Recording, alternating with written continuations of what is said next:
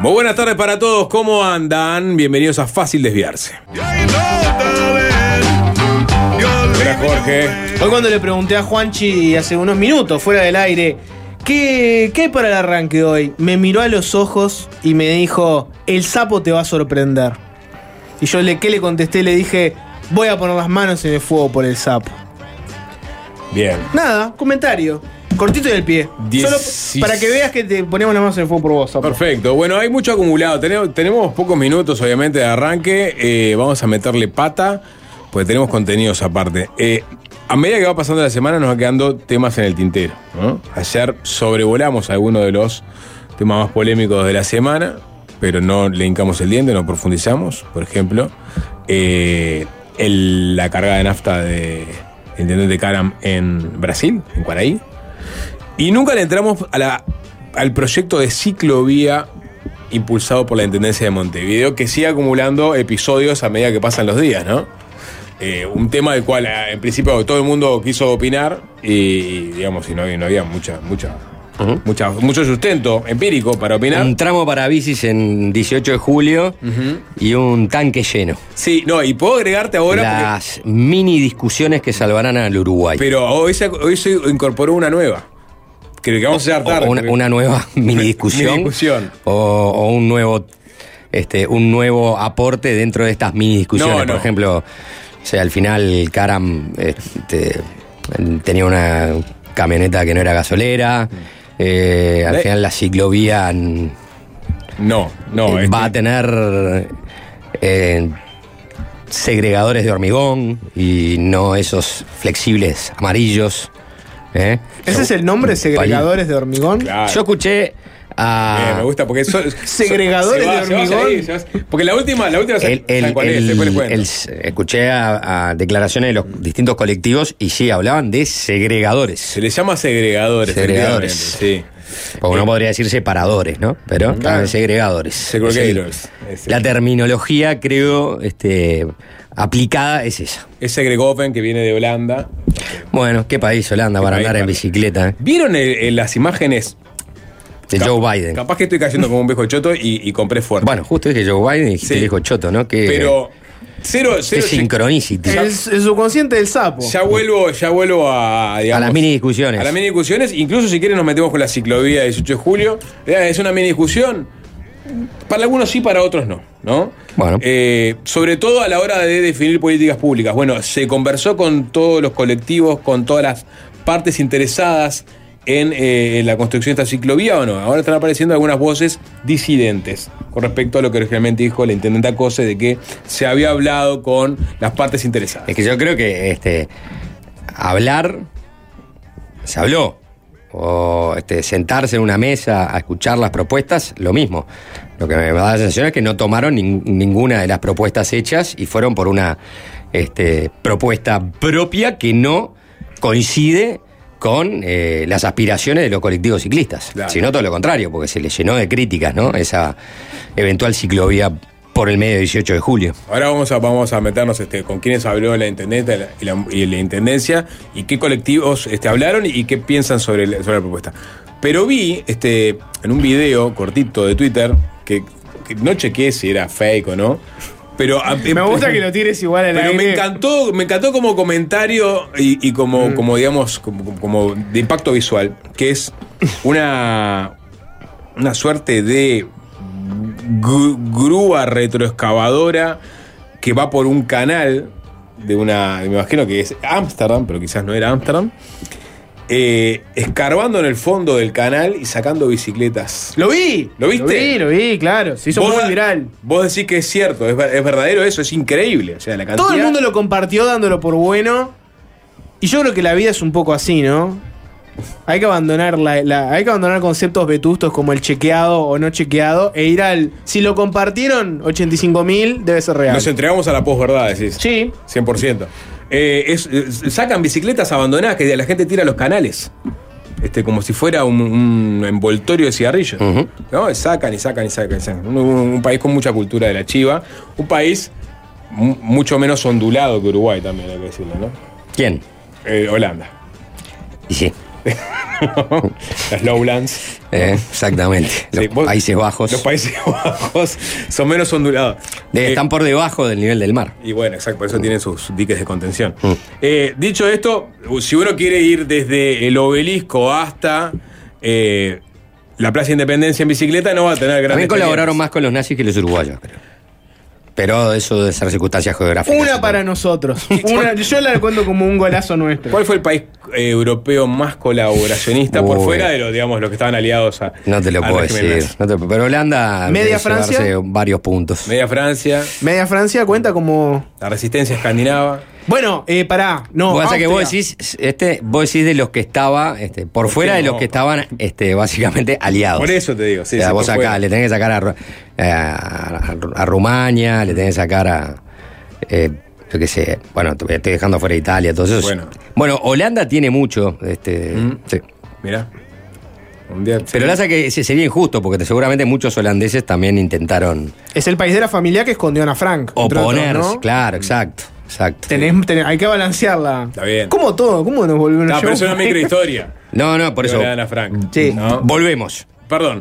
Eh, Bicicletas. ca- Capaz que vamos a, a- a la, a la génesis de esta, de Estoy esta con la gestión de entrevistar a Abel Basti, ¿eh? Perfecto. Este, me dio el visto. Bien, Eso bien. puedo- puedo- lo último que puedo hablar Bien. de este, este periodista barilochense Va a salir. que ha escrito varios libros sobre los nazis en Bariloche. Ya lo comentamos. Sí, excelente. Sigamos. Bueno, eh, la intendencia, a través de la propia intendenta, anunció la instalación de una ciclovía que une el obelisco con la Plaza Independencia. No todo el tramo va a ser por el 18 de julio, hay una parte que va por la, la paralela, que es la calle San José. Di- dijo la intendente que hicieron los modelos de simulación que demostraron que la movilidad se verá mejorada en muchos aspectos. Y después anunciaron también el sello Montevideo Más Verde para los comercios que incluyan bicicletarios. Quienes quieran postularse, bueno, mandan el mensaje con la palabra bicicletas a un teléfono que dieron. O sea, Sí. hay una propuesta de. eh, que, que está marcada dentro de un plan más, más ambicioso de sacar los autos del centro y de la ciudad vieja, ¿no? Por algo también se están haciendo eh, obras en la ciudad vieja, por ejemplo, se están ensanchando las veredas de la calle Reconquista, que es, digamos, la este, calle más residencial que tiene la ciudad vieja, también con ese propósito. Eh, esto fue el viernes que se anunció la construcción de, de esta ciclovía y enseguida aparecieron algunas críticas y cuestionamientos y preguntas de parte de la sociedad civil, también de la oposición dentro de la Junta Departamental de Montevideo. Eh, estaba, por ejemplo, el tema de qué iba a pasar con el tramo de San José y la prohibición de estacionamiento en esa calle. Eh, y ahí Sí.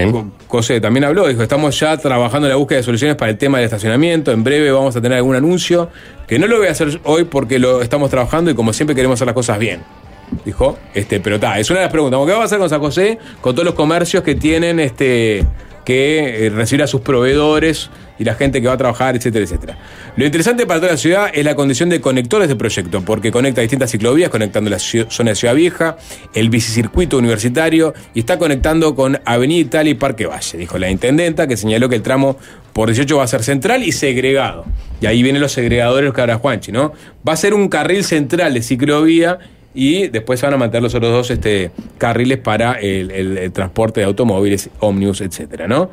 Eh, va a haber separadores para proteger la seguridad de las personas y el trayecto será de ida y vuelta. Claro, pues esos separadores han sido criticados, porque Bueno, son esos separadores flexibles, amarillos, ¿no? Como si fueran un- una columna amarilla muy pequeña. No son segregadores de hormigón. Claro. En realidad, yo lo que he leído, o sea, todos los colectivos Bici Más, Bici Convivencia, el trabajo hoy en bici, todos ellos emitieron una declaración donde expresaron que el proyecto es un proyecto piloto porque se elaboró con muy pocos recursos, con bajo presupuesto, que no contempla el arreglo de las veredas ni el mobiliario urbano, y sobre esta ciclovía en particular dijeron que no iban a tener ningún tipo de seguridad vial y que van a recibir, ojo, las emisiones de los caños de escape de ambos lados de la calle. ¿no? Eh, también agregaron este punto. Muchas veces no lo, no lo tenés en cuenta. Fumarse el, eh, la emisión, sobre todo el bondi, ¿no? Sí. Tiene unos bondis que tienen el Están caño de escape por, eléctricos en- arriba y en algún 18 eléctrico, que- sí. Pero bueno, este. Te digo que me dijeron que la ciclovía no tiene delimitado cómo entrar ni cómo salir. Me voy a tener que bajar de la bicicleta, llegar a la ciclo- ciclovía, subirme a la bicicleta y andar. Está pensada para unir un punto A con un punto B como si fuese a hacer todo el, el trayecto. Eh, esto lo dijo un- uno de los integrantes de Bici Convivencia, ¿no? Pero después este, habló, por ejemplo, Ana Inés Morató, ¿no? La economista, que forma parte de estos eh, colectivos ciclistas. La, la hemos tenido De en este programa. De Ciudad Abierta, exactamente. Eh, la hemos tenido com- como parte de Ciudad Abierta hace muy poco, hablando de, de temas que van más allá, ¿no? De, eh, de la bicicleta sobre una ciudad eventualmente amigable y más este, este, limpia desde el punto de vista ambiental y de la contaminación sonora y del transporte. Bueno, a Nenés Morató le dijo al observador, hoy muchas personas se desplazan en, en bicicleta por 18 de julio y la seguridad que tienen es nula.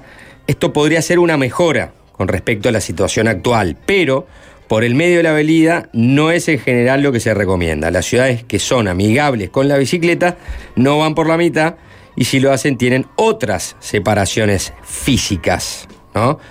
Cuando se referían a separaciones físicas, dice que, bueno, está separada ni con pintura, está separada por segregadores, pero cuando se habla de esos segregadores, ¿no? Se hablan de segregadores que no sean volardos de plástico flexibles, que son los que en un principio fueron este, los que presentó la Intendencia de Montevideo, ¿no? Entonces ahí dice, bueno, ta, se necesitan unos separadores o unos segregadores que sean más robustos. Sí, yo te agrego lo que dijo alguien que también entrevistamos con Morató, que es Tim Volcamper. ¿Se acordás cuando Sí, vinieron claro. ambos, no? Se lo dijo a Sarandí.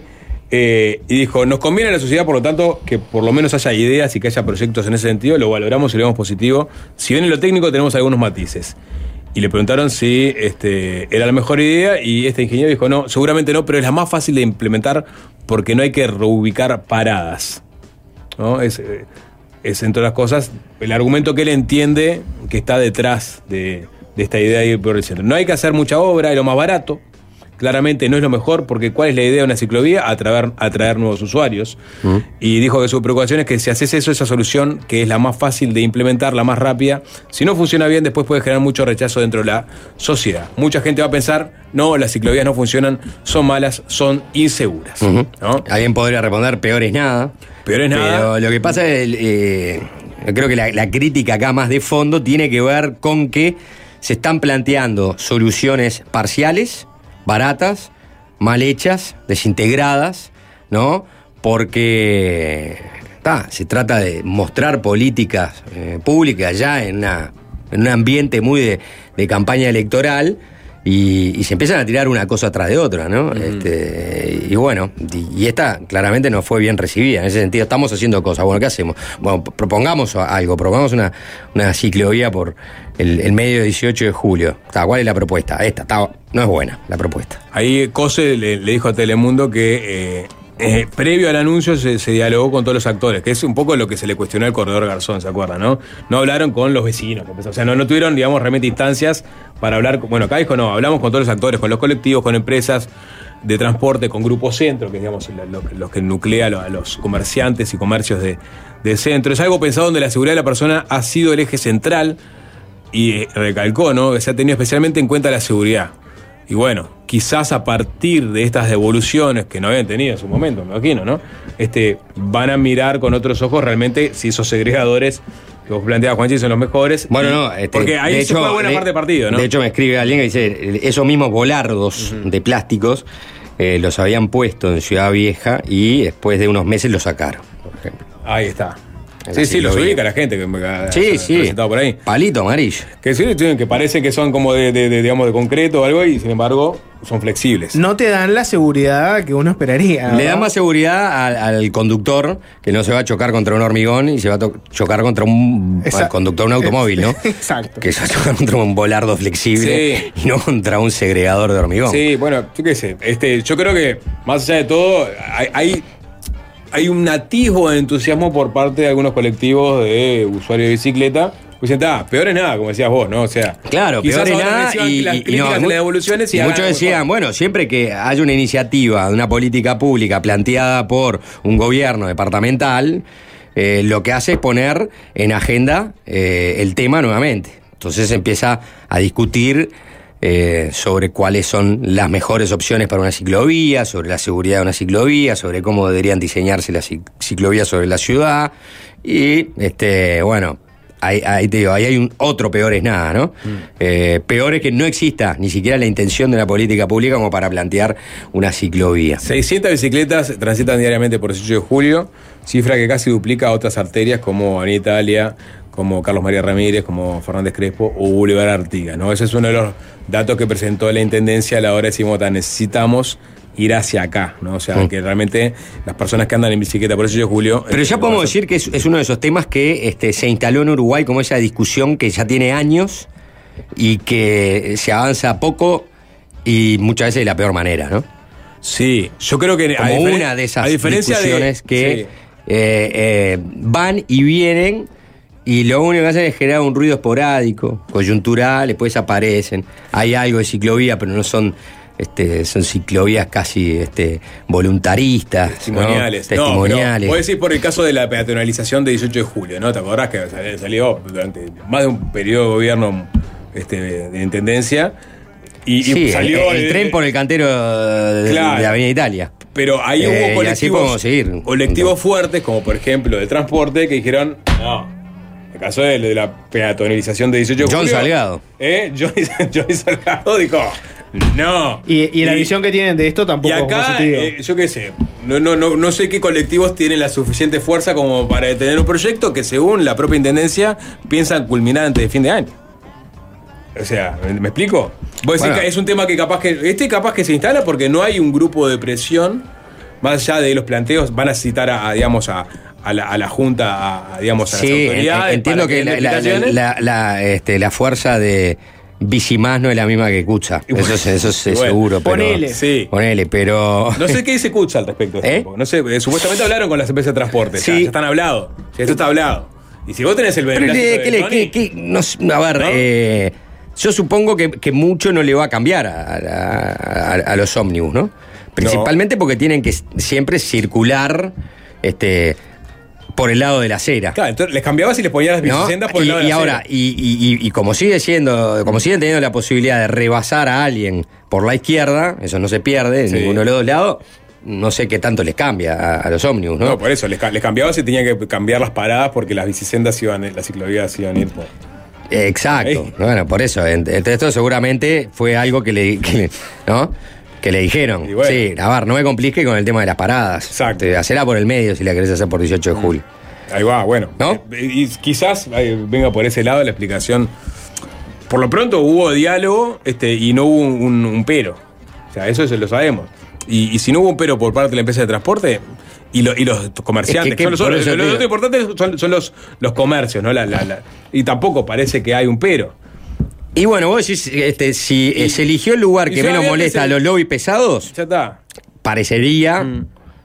Ser así. Y parecería ser así. Por algo no quedaron tampoco tan contentos los el, el, el, el lobbies, eh, eh, el lobby que pesa menos, porque pesa menos una bicicleta este, que un ómnibus. que un Leyland. eh, que un Leyland.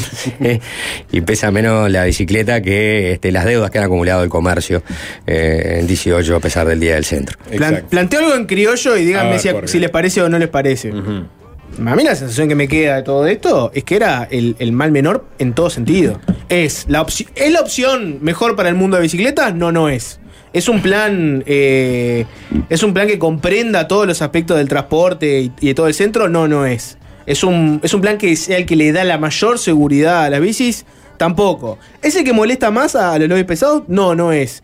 Es, es el más barato. Es mejorar un poco una situación que ya, ya es peligrosa de por sí es eh, contribuir un poco con el tema de las bicicletas y es la más rápida que puede sacar. Entonces yo veo que es el proyecto está ahí porque es lo, lo más factible de hacer con la menor cantidad de plata y ayudando un poquitito este, a lo que ya está. No es porque sea el proyecto perfecto, ni mucho más al revés. Se nota que no es lo, lo mejor que se podía presentar. No, eso está claro, y por ¿No? eso recibió tantas críticas. El punto eh, es si es mejor hacer esto O nada. ¿no? O- o no, nada no. O hacer otra cosa que sea mejor que esto.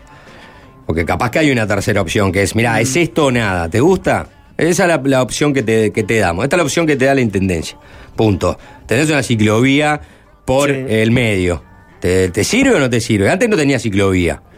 ¿tá? Antes ibas, este, no sé, por la calle como, como uno más. Ahora tenés tu propia senda. ¿Tá? ¿Querés que le haga mejor? Bueno, es lo que yo negocié. Claro. Y ahí seguramente sí, es lo que dicen los colectivos, ¿cómo está? Porque yo no creo que sea que vos lo hagas eh, solo. Porque si escuchaste a, a los, a los colectivos, Mm. ¿no? Y, y tomaste una definición que no le gustó a ninguno de los colectivos, tampoco sos un tosudo, ¿no? Un obtuso. O sea, no, mira, la verdad escuchamos a todos los colectivos, nos dieron muchísimas sugerencias muy buenas, pero nosotros fuimos por otro lado, que es la ciclovía este, por el medio con los volardos de plástico flexibles. Ah, pero ese dijimos que era la peor opción de todas. Sí, ya sé que no es la mejor opción, pero... Escuchar a, todo- a, todo- a todos los colectivos y grupos de Si hacemos la, la opción que ustedes quieren, eh, tengo que pelearme con los del transporte de, pasajeros, tengo que pelearme con los del comercio, tengo, o sea, esta es la opción que podemos hacer. Sí, eh, eh, Bueno, no hagas nada. claro, bueno. No, Dejá, no vamos por 18. Claro, lo- lo- los el- por, lo pronto el colectivo Ciudad Abierta se expresó de, esa forma. ¿no? Este, eh, mm, nos conviene a la sociedad, por lo tanto, que por lo menos haya ideas y que haya proyectos en ese sentido. Lo valoramos y lo vemos positivo, si bien en lo técnico tenemos algunos matices. Bueno, Eso es un siga-siga. por Tampoco decir- parece- di- digámosle sí, ¿no? Sí. Cerramos esta mini discusión. Yo creo que sí. Pasemos a, Pasemos a otra. a, a Karam eh, cargando nafta eh, Perdón, en llegó, Cuaray. panta- llegó pantallazo el tema, ¿no? Llegó obviamente al Edilio Ah, hay, Rodríguez. hay- un tema más. Ay, Digo, no, llegó pantallazo. No, sí, el- yo vi el- que Laura Raffo también habló de la bicicenda y la, la, cri- Sí. la criticó. Nacho Álvarez. Se subió, Bueno, una- justamente se subió a la bici, la criticó. Hubo un cruce entre Ignacio Álvarez y la Fundación Gonzalo Rodríguez, ¿no? En este Ah, Sí, vos. claro, sí, sí. Escaló, Escaló. escaló. Me Esca- encanta. me sí, ese es el tono con el que hay que manejar. Sí. De ahora en adelante, cuando Escaló. pasen estas cosas, Sí. la frase va a ser: Ah, escaló. Escaló. Escaló es que escaló. llega a pantallazo. Ya si se mete Nacho Álvarez Ah. en el medio y termina este, enzarzado con la Fundación Gonchi Rodríguez. Sí. Escaló. Ya que eh, escaló, escaló. Bueno, yo, yo creo que amerita leer, digamos, lo que puso Ignacio Álvarez por la respuesta que puso la Fundación Gonchi Rodríguez, Fundación Gonzalo Rodríguez, ¿no? Se preguntó Álvarez, eh, dijo, primero, ¿a quién se le ocurre hacer una ciclovía en 18 para unos pocos? Segundo, ¿se creen que así la gente se va a volcar masivamente a andar en bici? Tercero, si la querés hacer, hacela en una más ancha y menos transitada, así no complicás más el tránsito y no arriesgas vidas. Pero una, avenida más ancha, Más ancha sí, y menos transitada. y menos transitada. A ver, esto dijo Nacho Álvarez. Dijo, así no complicás más el tránsito y no arriesgas vidas. Y, y bueno. eh, Pensando una paralela que A ver, en Avenida Italia ya hay una, ¿no? En Italia Pero hay tenés una. el cantero del medio que te da es- tremenda seguridad. gigante. Sí, bueno, está, pero estoy pensando, eh, porque no hay muchas avenidas. Porque lo que quería hacer Nacho ahora es como decir, bueno, ¿por qué no le hacen en el Pinar, al lado de, ¿no? del circuito del autódromo, por afuera? Está, pero ahí no, pero ahí no. el- El no- tema es que haga la misma Es, lugar. es- es menos transitada, Sí. es, es más segura. Más lo- ancha. lo- lo- para- no lo diga carrera. ¿Eh? Ahí diga carrera no, no, no debería eh, haber gente andando en bicicleta por ahí. se suspende ahí. Porque es como diciendo, bueno, ¿por qué no le haces una, no sé, ¿por qué a estos lo- lo- loquitos de la bici no le haces una, ¿no? Una bicicleta Claro. en otro lugar, que no rompa la bola? hacer- ¿eh? como un skate park. así, así. Sí, dale. es igual, van, Está, pero pará, te van a la van a comprar. Elegí otra, pero lo que Claro. la- el dato de la intendencia es que, eh, o sea. No, por es- una bicicleta por Apaticio Sarabia. Solo se puede Claro. transitar entre la 1 y las 2 de la mañana. ¿Te bueno, gusta? Por eso, no. Son 600 bicicletas. Es que ancha. Diariamente transita por 18 y es el doble de grandes arterias como Italia. Como 600 García. bicicletas no, no es una, una No masa es- crítica. No, no es una masa crítica, pero es el dato. Es el dato. No, no, pero eh, da, yo-. ¿te parece? Pero tirar el porcentaje, Sapo, que es lo que le contesta. la 9 de julio, ¿tiene bici- ciclovía? La 9 de julio tiene ciclovía. Bueno, qué pregunta, Mario. Bueno, viste, porque hay que estudiar el tema. La Sí. 9 de julio igual cruzás con el corazón en la garganta, ¿no?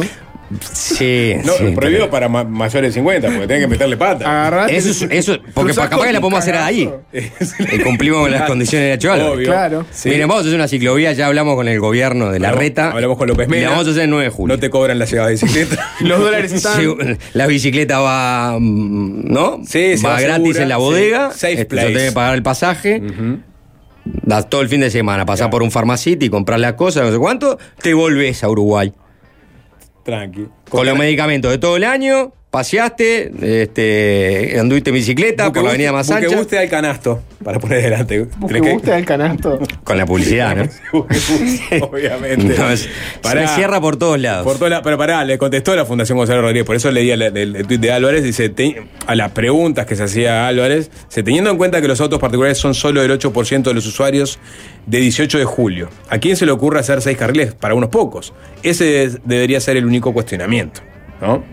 Como diciendo que solamente el 8% de eh, los, los usuarios de autos particulares transitan 18 Claro, pero 18 no son las 600 bicicletas, son todos los ómnibus que, que están ahí. El uso, ahí va, ahí pusieron la Yo dato, ¿no? eh, eh, el ómnibus es el dueño de 18 de julio. Sí, por lejos. Sí, Ese es, de hecho, ese es el el, dato es- ese es el dueño, ese es el, el rey león. Peatones 30%, bus 57%, taxis 4%, ciclistas 0,3%, los 600, autos 8%, motos 4%. Ese es el dato que arrojó la Fundación Gonzalo Rodríguez, según relevamientos que... Ya lo vivimos, esto en el proyecto aquel que era ensancharla y que solo fueran ómnibus y bicicletas. Sí. Y, y se tiró para Pero atrás. ahí fue Hiro Johnny. Y ahí apareció, claro, ahí apareció. Sí, pues ese era, ese era- ese era un poco más este complejo para el punto de Sí. vista de los intereses de Salgado. Esto no, no lo jode. No joden, no. ¿Eh?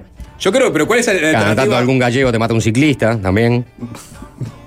¿Cómo, es el- el- ¿Cómo se llama vo- voldea- ¿Cómo se llaman los, los segregadores? Volardos. Volardos. Volar. Los volardos flexibles, ¿no? Sí. ¿Cuál es la alternativa? Porque el, volar- el volardo flexible es verdad que no te da mucha garantía, ¿no? Si, si, si te cruzan los pero ¿qué garantía te da lo de ¿y ahora? qué Pero- garantía te da cuando no hay ni siquiera un volardo Pero- flexible y vos venís transitando por la derecha y te encierra el bondi para ir a levantar gente en la proponer, parada? Vos quiero- tenés que clavar los frenos y decirle, eh, eh, no voy a proferir más insultos, Sí, una, una cosa que bien. decidí pa- de aquí en más. Este, ya explicaré por qué. Eh, eh, anda, eh, sanguango, eh, ígnaro, palurdo, atorrante, bestia peluda. Casi me tirás las 10 toneladas arriba. ¿Cuánto pesa un ómnibus? 10 toneladas. Las 10 toneladas arriba. Y ahora, esa discusión, por lo pronto no la vas a tener mucho más, salvo la del viejo Leyland, Sí. ¿no? Que todavía escupe mucho humo tóxico por el caño de escape y cuando venga el bonde por la izquierda y, y el otro que viene por la derecha. Eh, ¡Comprate un eléctrico! Atrasado, anacrónico. Me tiraste todo el humo en la cara. Bueno, eh, mejor eso. Está Pero yo discutiendo quiero por el humo que, que está- porque te encerró eh, eh, el ómnibus.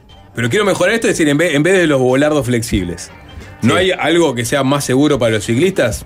Un muro. Un muro como el muro de Berlín. ¿Un muro? No, segregadores, ¿sabés cómo son? Hay unos como, como de plástico duro con una base eh, más pesada. Eso los, los- los- los has visto en otras ciudades del mundo. Y eso, digamos, el, el- el auto. No, Bueno, te da más seguridad porque el auto, el, Aparte- el volardo es como la nada. Es la, es la nada. Sí, Sí. sí. Algo que aparte no, no se acelera mucho en 18 de julio, como vengamos, ¿no? O sea que. No, o sea, está bien, Algo que te frene cuando vas a 25 kilómetros por hora, que es el promedio de velocidad de 18 de julio. Si vos le cambiás el volardo por uno de esos segregadores un poco más macizos y te da mucho más eh, seguridad, ¿no? Todos contentos.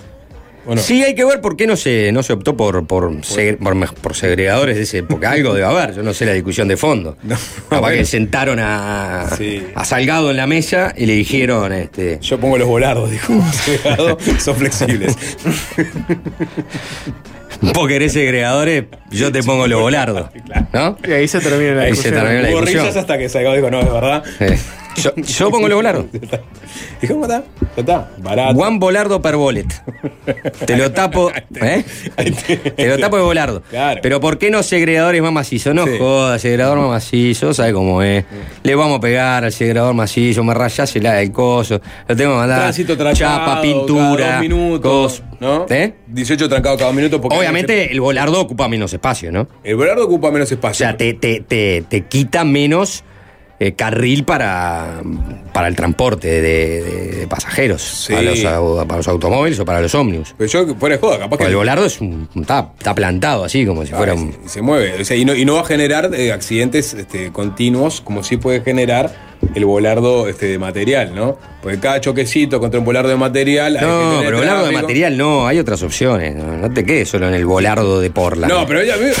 No puedo creer que estemos discutiendo El volardo de Pero esa es la discusión que hay que dar. Y que Juanchi diga, no te quedes dale. solo con el volardo como. Eh, pero la discusión que hay que dar en este no. momento es cuál es el material del volardo. O sea, es la única. Está, hay, hay un acuerdo, hay, hay un consenso. No supe- no- no en puede- que no, es- a, Sapo. a- a- a los- a las empresas de transporte no lo vamos a joder. Yo te voy a decir o sea, los ciclistas no estamos, lo dejamos pero por lo menos tiene una A mí ciclovía. algo que me el da- volardo es la cuestión. A mí algo que me ruboriza un tanto es que entremos en una mini discusión fuerte, fuimos entrando, Sí. y que llega ese punto en el cual nosotros, la mini discusión nos atrapó y ya estamos experimentando eh, un- una conversación donde vos ni siquiera sabés cuál es el material de los volardos o pensás que la opción al volardo flexible de plástico debería ser un vola- volardo de Portland, cuando en realidad hay otros segregadores que no, no es un no se ponen Volardos. volardos de Portland, es una es una locura. Hay- no, no, hay- no. hay de Eh, metal, un, un volardo de Portland eh, debe ser en, en, no sé, en un país donde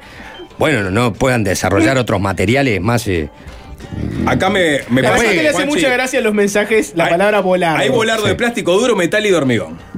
Está, pero el volardo Está, de hormigón, no, para el volardo Pero lo que te genera, No, cho- no. te, genera accidentes frecuentes de tránsito. por eso, no podés poner clase vo- de hormigón no podés poner. Nadie volardolo acá, no me den clase de la Nico Batalla, buenas tardes, ¿cómo andamos? Mm.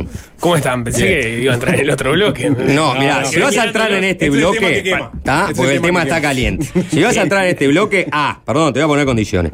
Porque llegaste tarde, entonces Pero te voy a me, poner me- condiciones. me había quedado mirando. ¿Sabés algo de volardos? Seguramente sepa. Más o menos lo mismo que ustedes. No sabés mucho entonces. No sé. ¿Sabés tanto Pará, de volardo como yo o, o sabés más de volardo estilo sapo? Estilo Juanchi. me Bien. Son, son más Sabes del volardo más. o del segregador. Del volardo. Bien. Usar la palabra volardo. Pero eso, eso es Pero yo estuve en Ámsterdam, me anduve en bicicleta Pero por toda el, la el ciudad. volardo de hormigón no es el que se utiliza para, por ejemplo, cuando tenés que doblar a la izquierda, que tenés el. Ese no es el volardo de hormigón. Hay- hay- es volardo, eh, volardo flexible, eh, volardo de hormigón en la curva. Y después vuelven los volardos Sí, flexibles. bueno, el volardo, de, el volardo de hormigón en la curva es. Está bravo.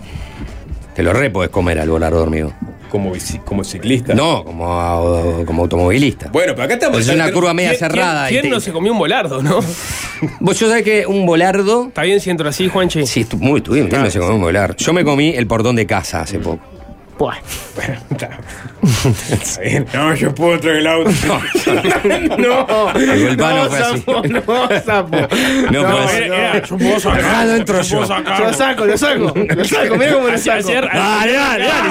su- subite en el acompañante. Subite en el acompañante. Pará, pará, déjeme, déjeme plantear No, la tanda, discusión y tanda. O sea, acá tenés, por un lado, este, una, una propuesta que, digamos, no calza los puntos de lo- los, las- con los colectivos de ciclistas, pero lo ven con buenos ojos ante la nada, ¿no? Por otro lado tenés eh, las empresas de transporte que en principio no pusieron reparos porque no les tocan el tema de las paradas. Tenés un tema de seguridad para los ciclistas, ¿no? Y tenés un tema eventualmente de riesgo de accidente frecuente para los conductores de autos y vehículos si pones volardos de material duro, ¿no? De metal, de hormigón, porque puede generar eh, choques frecuentes, ¿no? Pero eso a su vez protegería a los ciclistas. Ahí no, está no estoy seguro que el volardo por sí mismo proteja al ciclista. Sí, el volardo el- de el- metal. No, ¿O de eh, No, porque, porque precisamente me parece que más distancia. Hay segregadores, hay segregadores que te van a proteger, por ejemplo, si un auto trata de rebasar al otro y, y el otro se tira a la izquierda y te ¡pacum! y se va, ¿no? Se Hacia el centro. Si se come el volardo flexible, se come al ciclista que viene pasando por ese volardo Ah, flexible. eso digo. Si vos tenés un segregador más importante, esos segregadores, yo te digo que te, te- te mostraría una foto de esos Los de segregadores. Amsterdam, decís vos. No, no, dos- son dos cosas distintas. Yo dije que anduve mucho en bicicleta en Ámsterdam. Este, Para esta mesa ya es un científico. No, claro, no, tiene un este, PhD. Es un PhD en volardos. No, tuve ¿no? tres días recorriendo Ámsterdam en bicicleta, muy interesante. Pero, pero no sé cuál es el Y- punto que están discutiendo igual. Y, ¿eh? y no sabes la cantidad de, La de- de volantín. que me comí. ¿Ah, sí? Con, sí, con esa bocinita que hacen cric, cric. Eh, en Ámsterdam me sentí muy humillado.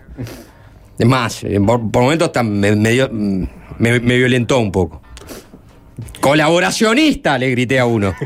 Claro. ¿Qué tocas la bocina? Porque te diste cuenta que era- ¡Delator! Eras muy tercer mundo, ¿Eh? no no sabías comportarte civilizadamente en, en un mundo donde convive En los bicicleta. 40 cuando vinieron Sí, por todo, nos o sea, tocaban la eh, bocina. eh, a, a los dos la minutos me subí la bicicleta y, y al minuto y medio ya sabían que era un turista.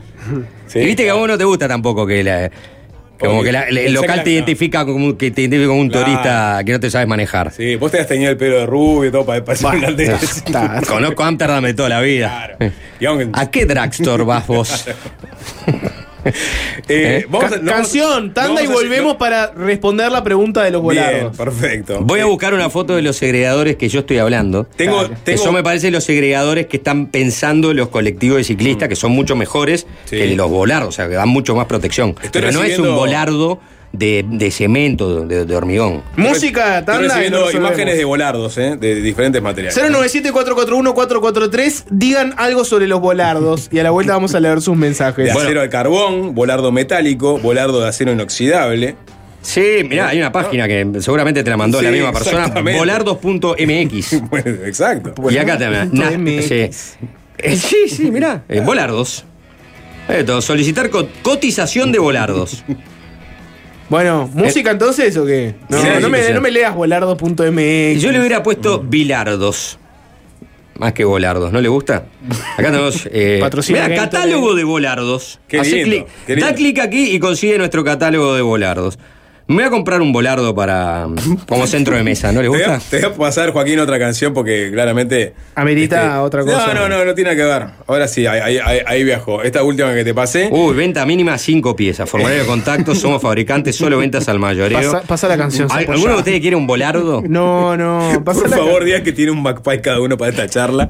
Ojalá. Pará.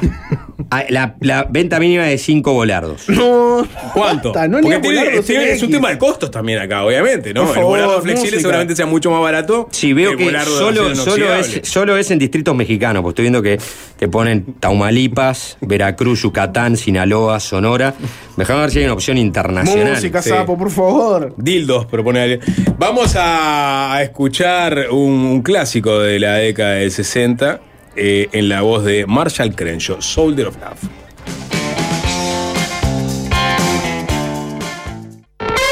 Fácil desviarse.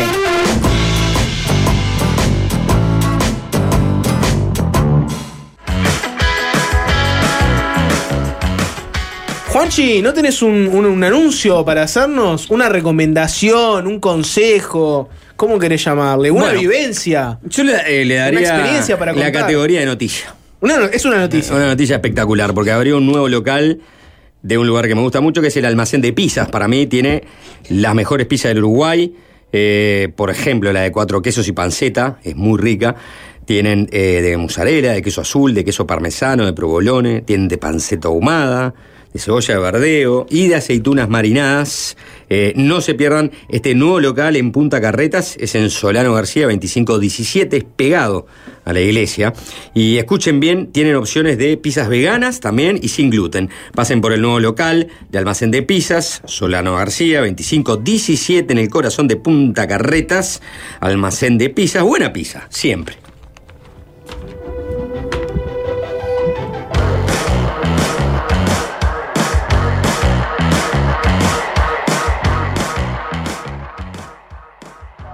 Mensajes varios que llegaron al 097-441-443 eh, sobre la ciclovía 18 de julio, proyectada por la Intendencia de Montevideo, que podría estar finiquitada para fin de año según la propia intendenta. Eh, según la maqueta, los separadores son iguales a los que hay en Ciudad Vieja. Son de hormigón, pero tiene una pendiente hacia el lado de los autos. ¿Por qué el auto chocaría contra el separador de hormigón si no choca contra el control del cordón de la vereda? No lo sabe, no, sí, sí. Gente que se come, come cordón está llena. La verdad que está bajo el cordón, o sea, no, no- no te lleva puesta parte de la, digamos, de la estructura. Celo Andrelli se comió un cordón, me acuerdo. ¿Te acordás, no? Antes de que se botara la luca. Sí, deportes en el recuerdo. Deportes en el recuerdo. Mensajes Eh, sin pará, filtro, pará, porque, sapo, porque sin esta, gente, esta persona estaba muy, muy consustanciada con, el- con, el- con la discusión. Dice, ahora bien, en caso de que se vaya sobre el segregador de hormigón, como tiene pendiente, lo va a pasar por arriba. Poniendo, digamos, matices a la discusión que importa, que es la de qué tipo de volardo se tiene que usar en esta ciclovía, que ya está decretada, que va a ser por el medio de Ciudad Vieja, eh, de 18 de julio. El método Pero, volardo. pero, ¿de dónde sacas la seguridad de que esto Ya tuvimos un proyecto para 18 que fue presentado con el mismo claro, ímpetu. Eso lo dijimos porque ¿quién se opuso ahí? Implicaba un ensanchamiento y sacar los autos también, y que solo fuera Se ómnibus. el, se opuso el, el mundo del transporte. Pero es el, pero es el único, no. es el único este, sector que puede dar vuelta una decisión. Sí, hay un colectivo fuerte en este eh, ciudad abierta. ¿Vos te, te parece que va a poder este, revertir, digamos, la decisión? Primero, hay varios colectivos de ciclistas. Juanchi leyó le- la carta de los colectivos. Le digo, una cosa es el colectivo de transporte, Juan Salgado, diciendo no, es un disparate peatonizar el 18 de julio. Otra cosa es que Ciudad Abier- Abierta vea con buenos ojos, aunque piense que se puede perfeccionar el proyecto. Entonces, no, es un, no es un grupo de presión fu- fuerte, ¿no? No. A eso voy. O sea, eh, si ¿Y su qué, grupo qué- qué va, y qué va a pasar si la iniciativa privada avanza? ¿Cómo? La iniciativa privada respecto al. el- no sé si, es, si va a ser un tren, el tren eh, de, de la costa. Sí. Bueno, Porque no. tiene una parte que también com- comparte el espacio. Está, no, no, pero eso es otra. Acá tenés No, una- no, pero es el mismo lugar, o sea. Vos te estás hablando de otra discusión.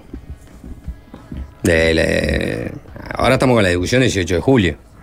Pero eh, también implicaba 18 de julio. Pero no, pero no llegaba, ¿no?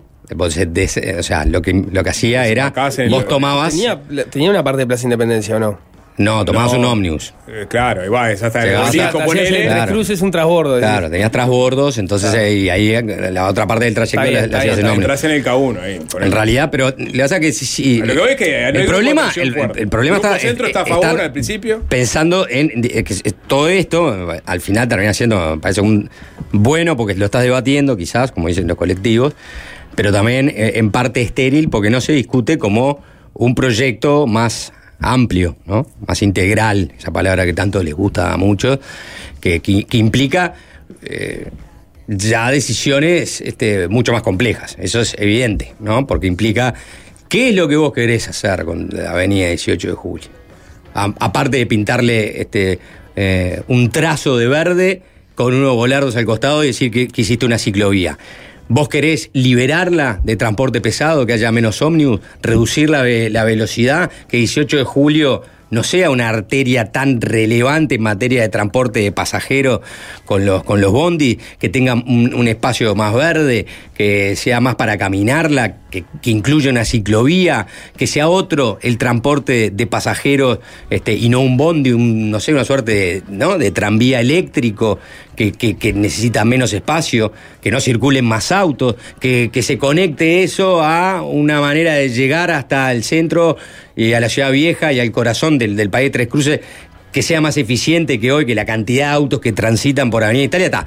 Todo eso es un proyecto mucho más ambicioso, que acá nunca se, se discuten porque se, se caen como, como muchas veces como de los de la boca de los candidatos a algo, ¿no? Y tiran cada tanto escuchás el golazo, no, el tren de no sé cuánto, no, no sé cu- Entonces todo termina siendo muy electoralista, muy voluntarista o demagógico en la propuesta.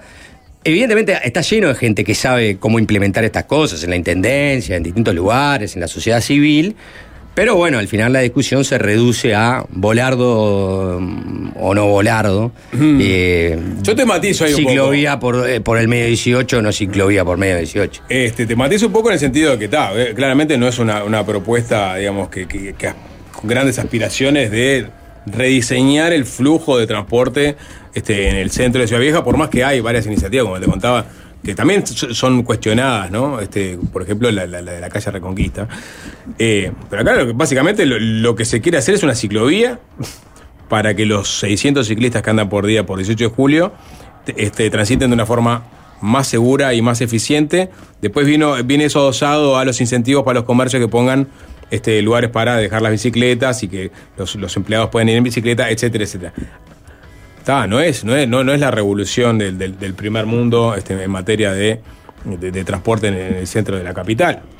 Pero tampoco eh, me parece que se puede que, que se puede discutir y eh, lo ca- capaz que está bueno es que se tome en cuenta lo que están diciendo ahora los colectivos o sea que se Bueno, tome en cuenta que eso- se incorpore pero- pero vuelvo a la mismo, discusión ¿no? y, y- y- y- y que se y que se lo y que digamos se aplique eventualmente no Sí, ahí sí creo notable, es una que cosa tajante y no, no podemos hacer nada más Son temas muchas veces que tampoco tienen tanto rédito electoral, ¿no?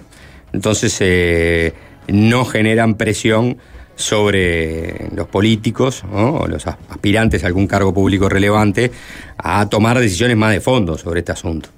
Eh, Y por lo general te, queda, te quedás con este tipo de maquillaje. Bueno, hagamos un poco de esto, un poco de lo otro. Nadie se va a hacer una carrera política con el tema de la bici. Creo que lo hablamos bastante con Gonzalo Márquez acá, ¿no? Este, es economista que se dedica al tema de transporte y en parte eh, termi- terminaba concluyendo que ese es uno de los dilemas de por qué no se avanza tampoco más sobre este tema.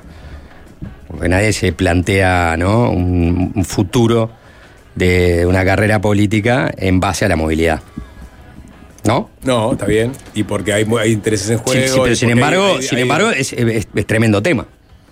Porque para una ciudad la movilidad implica un montón de, de, de círculos concéntricos que no solo tienen que ver específicamente con la movilidad, sino con cómo ves y cómo pensás este, a, a tu ciudad y todo lo que viene después, ¿no?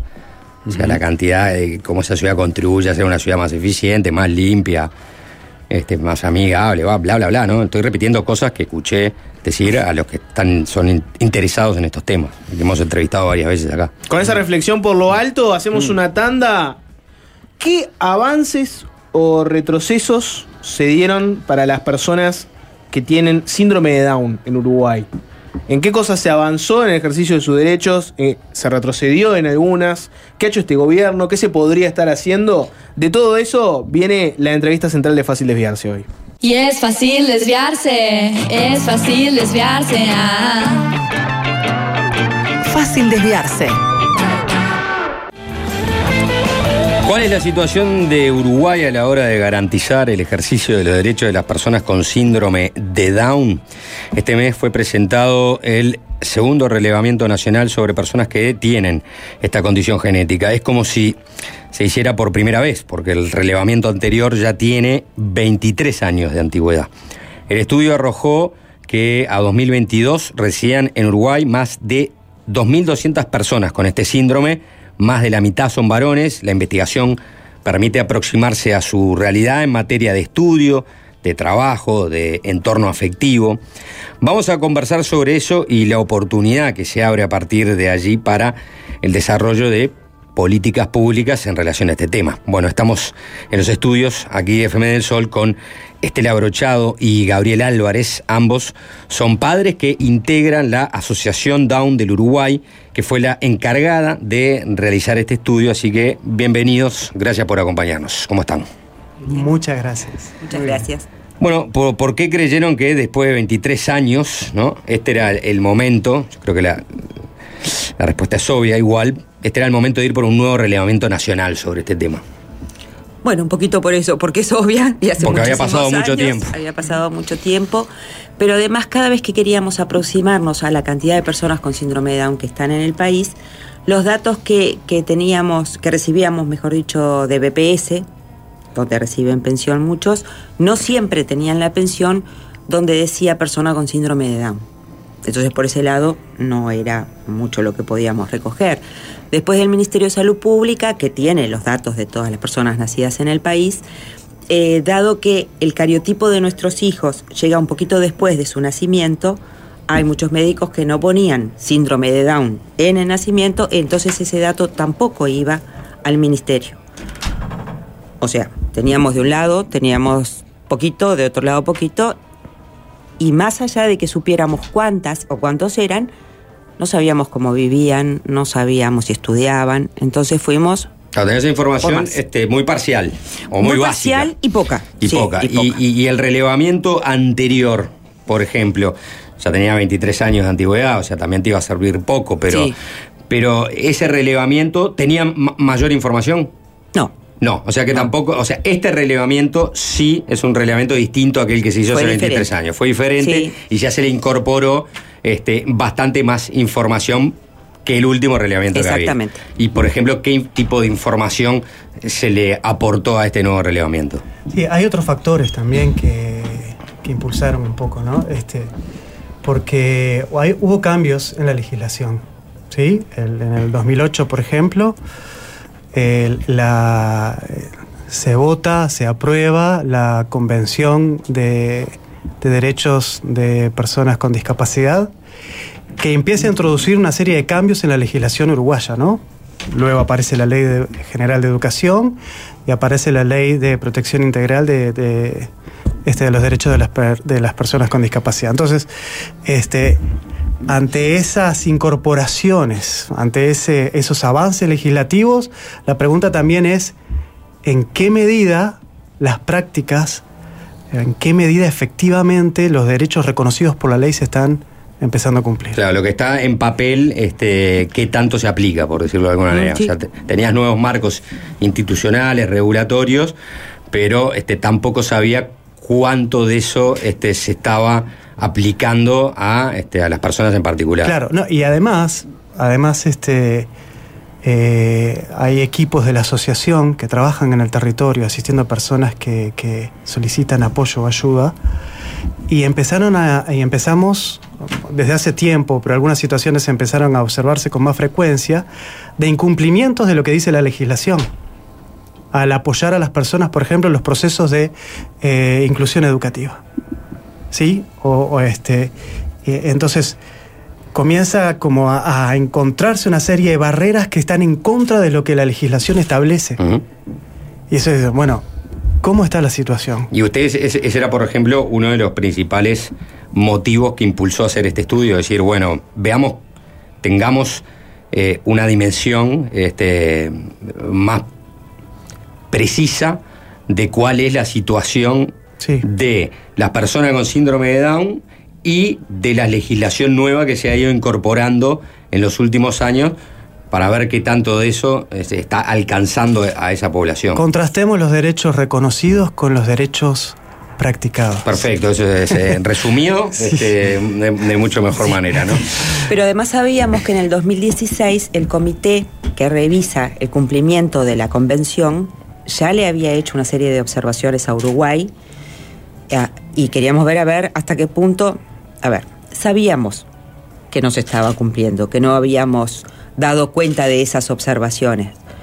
Pero también el saber o intuitivamente o el suponer no es lo mismo que tenerlo en papel, con datos. Claro, dimensionar estadísticamente la forma en la que está impactando era clave, ¿no? Y, y- y en definitiva, eh, ¿con qué realidad se encontraron? En función de algunas cosas que ya han dicho, ¿no? O sea, hay un papel que no se corresponde, vamos a decirlo ahora con, lo- con los derechos practicados, pero ¿en qué se encontraron en relación también, si bien quizás sea difícil de hacerlos comparables, porque este relevamiento, como ustedes dicen, tiene mucho más información con el anterior, de casi dos décadas y medias atrás, ¿Cuál es la situación si la comparamos con 23 años este, atrás? ¿Qué, qué, qué cambió, por ejemplo? ¿O qué información nueva ahora se tiene que ayuda hasta ajustar mejor la realidad? Por ejemplo, en educación. Hay muchos más niños participando en la educación común. Bien. En las, las generaciones anteriores, principalmente asistían a escuela especial. Bien, hay, hay ma- mayor integración. Bueno, eh, sí, Mm, sí. Podemos decir mayor integración, todavía no tanto mayor inclusión. Está bien. está bien. La, Ah. la población este, ha variado en algo de, de 23 años en cuanto a número, ¿no? Me En- refiero. O sea, En cuanto a números, no tanto. Es parecido. Lo que pasa es que ahora lo que se nota es que hay más mayores. Eh, el promedio de vida, como en toda la, la población en general, ha aumentado. también. Porque la salud es mejor, bueno, por un montón de motivos. Pero sí, hay más personas que pasan los 30 años, 35. Aquí aparece el promedio de edad también, ¿no? Comparativamente con el Aumentó. promedio de edad de, de Uruguay. ¿En cuánto está? Eh, de la persona con síndrome de Down, 50 y algo, me parece. Eran, sí, son, en- no tenemos el dato a nivel nacional, pero a nivel internacional, por ejemplo, para Iberoamérica, 56 años es la esperanza de vida. O sea que de alguna manera este, en esos dos datos por lo menos se corresponde este, con la población en general.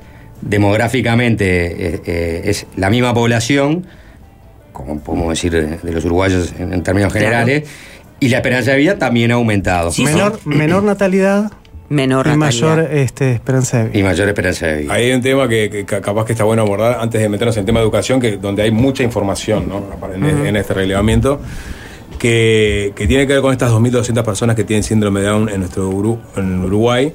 Y ustedes consignan que ese número dicen que es menor o igual al que había arrojado el primer relevamiento, o sea que no hubo cambios sustanciales. Bueno, el tema nuestro con esto Mm. es que nosotros solo podemos, tenemos ese número Mm. de las personas que contestaron. Claro. Todas las personas que, que están en, en instituciones, a, ese- a esas personas no llegamos. Porque eso necesitaría un relevamiento del Estado. La pregunta iba por el lado de, de- de cuánto puede llegar a impactar, capaz que no tiene la respuesta potencialmente, en las técnicas de predicción en el estancamiento o, o incluso disminución de, de No, no tenemos, no, tenemos, no tenemos datos a nivel nacional de eso, pero sí hay estudios, estuve revisando justamente uno de los citados, una nota del pie de página del, del informe, que muestran eh, porcentajes altísimos de interrupción de embarazo con eh, resultados positivos para síndrome de Down. ¿verdad? Em, podemos- otros países. En otros países. Claro. Podemos comparar algunos, algunos con, este, con, con culturas similares. Claro, es una, es una tendencia de países de renta media y renta media alta. Claro, por ¿no? ejemplo, España, España y Portugal por encima del 80% la interrupción del embarazo. Italia, 70%. Bien, entonces eh, es probable que la caída de la natalidad se relacione no solo con la tendencia de la población en general, sino también con eh, interrupciones como resultado de, Eh, de o la sea, predicción. este, esa técnica de predicción que te permite este, abortar en términos, en tiempos legales. Sí, ¿no? porque el síndrome de Down se detecta enseguida. Claro. Y, y por fuera de, de- Es una pregunta por fuera de, de- de la información este, pura y dura sobre este aspecto, ¿no? Este, los padres con este, hijos eh, eh, con síndrome de Down, ¿qué, qué piensan? Cuando escuchan que, por ejemplo, bueno, no sé, en base a técnicas de predicción, la- las personas definen abortar y eso también termina siendo una tendencia en la baja natalidad. Yo conozco la posición de Estela. Sí, ahora yo también va a media sí. este, personalmente, eh, de alguna forma, eh, yo lo siento con dolor, ¿verdad? Yo lo siento con dolor. Eh, es- son comprensibles los temores en un principio, todos, los, todos lo experimentamos. Soy papá de Emma, tiene 11 años y yo adoro a Emma. Y si hoy me dijeras, Gabriel, tenés el tiempo, volver el tiempo atrás y elegir que Emma no tenga síndrome de Down, yo te digo, yo quiero a Emma como es. ¿Me explico? Y, y- y, o sea, y eso obviamente es un aprendizaje, ¿no? Este, cla- ese- porque esa es la cuestión. Siempre sos un este, inexperiente hasta que te toca. Es que los prejuicios a nivel social son tan fuertes que te invaden de miedo. Y esa es una de las cosas que tenemos que combatir. El síndrome de Down- como una este, eh, peculiaridad más. ¿Sí? No, no, no como un, un- un defecto. Claro. Eh, en tu caso, Estela, En mi caso, sí, es exactamente igual que el, que el de él. Y es, es cierto, a- ahora, con 26 años que tiene mi hijo, me da muchísimas alegrías. También me agarró rabietas, como, como corresponde con cualquier hijo. Pero sí, a mí me duele. Me duele porque sé el valor que tienen. Y acá quiero meter un poquito lo de mm, lo de lo internacional. En, en este momento Uruguay tiene la presidencia de la FIA Down, yo soy la presidenta en representación de la Asociación Down del Uruguay, y esto es lo que nos pasa a nivel de la FIA Down. FIA Down es España, Portugal y casi toda Iberoamérica, incluido Brasil, por supuesto. Entonces es, un- son, es una federación de familias, y a todos nos pasa esto, ¿no? Y lo que decimos como FIA Down eh, fue un poquito lo que yo dije el, otro día. Eh, no es que demonicemos a ninguna mujer que interrumpa su embarazo. Lo que pedimos es que no sea el motivo, que esa interrupción sea consciente con información. ¿Sí? Que los médicos no, no promuevan como que nuestros gurises no, no, no- Son no van para adelante. Eh, sí, yo dice, dije desechable, pero es lo Claro. mismo. sí. Se, da- se le da la opción, digamos, al, al- al momento de, de comunicarle la, la- la- la- la detección de que, de que es down, de, de que interrumpan el embarazo. O sea, es, es una cosa extendida hoy día. Bueno, eso es lo que suponemos, pero lo suponemos en base a lo que se da aquí de oídas y lo que se da en el resto del mundo. Por eso mencioné a la FIA Down porque es, es a nivel internacional. En, en- en el, o sea, en el resto del mundo tenés eh, por lo menos más datos para abordar el tema de, de cómo se está abordando el tema, por ejemplo, en nuestro sistema de salud. Es decir, este mismo tema, en base a la técnica de predicción, qué es lo que pasa en Uruguay, cómo se aborda ¿no? nuestro Sí. sistema de salud, donde eh, obviamente también el aborto es legal hasta las Por primeras supuesto. 12 semanas de ge- gestación, sobre ese aspecto en sí, información no tienen. Lo no, que no tenemos. Lo que tenemos es poder extrapolar lo que ha pasado en otros países, como Ahí decía él. La misma idiosincrasia, porque somos muy parecidos a españoles y portugueses, y en España tienen datos Y, de eso. y- pero sí deben conocer quizás situaciones este, particulares. La gente que viene ¿No? les cuenta. Claro. la- Claro. en la, clínica. no sé. Lo que pasa es que quienes llegan a la asociación ya llegan con la idea de tener ese bebé. Claro. Claro. Bien, vamos si les parece, hay una buena parte del estudio que está destinado a la, a la educación, está, está- es muy detallado, tiene mucha información muy valiosa, porque también a su vez presenta como de- desafíos, cuestionamientos este, y cosas por, por las cuales avanzar. ¿no?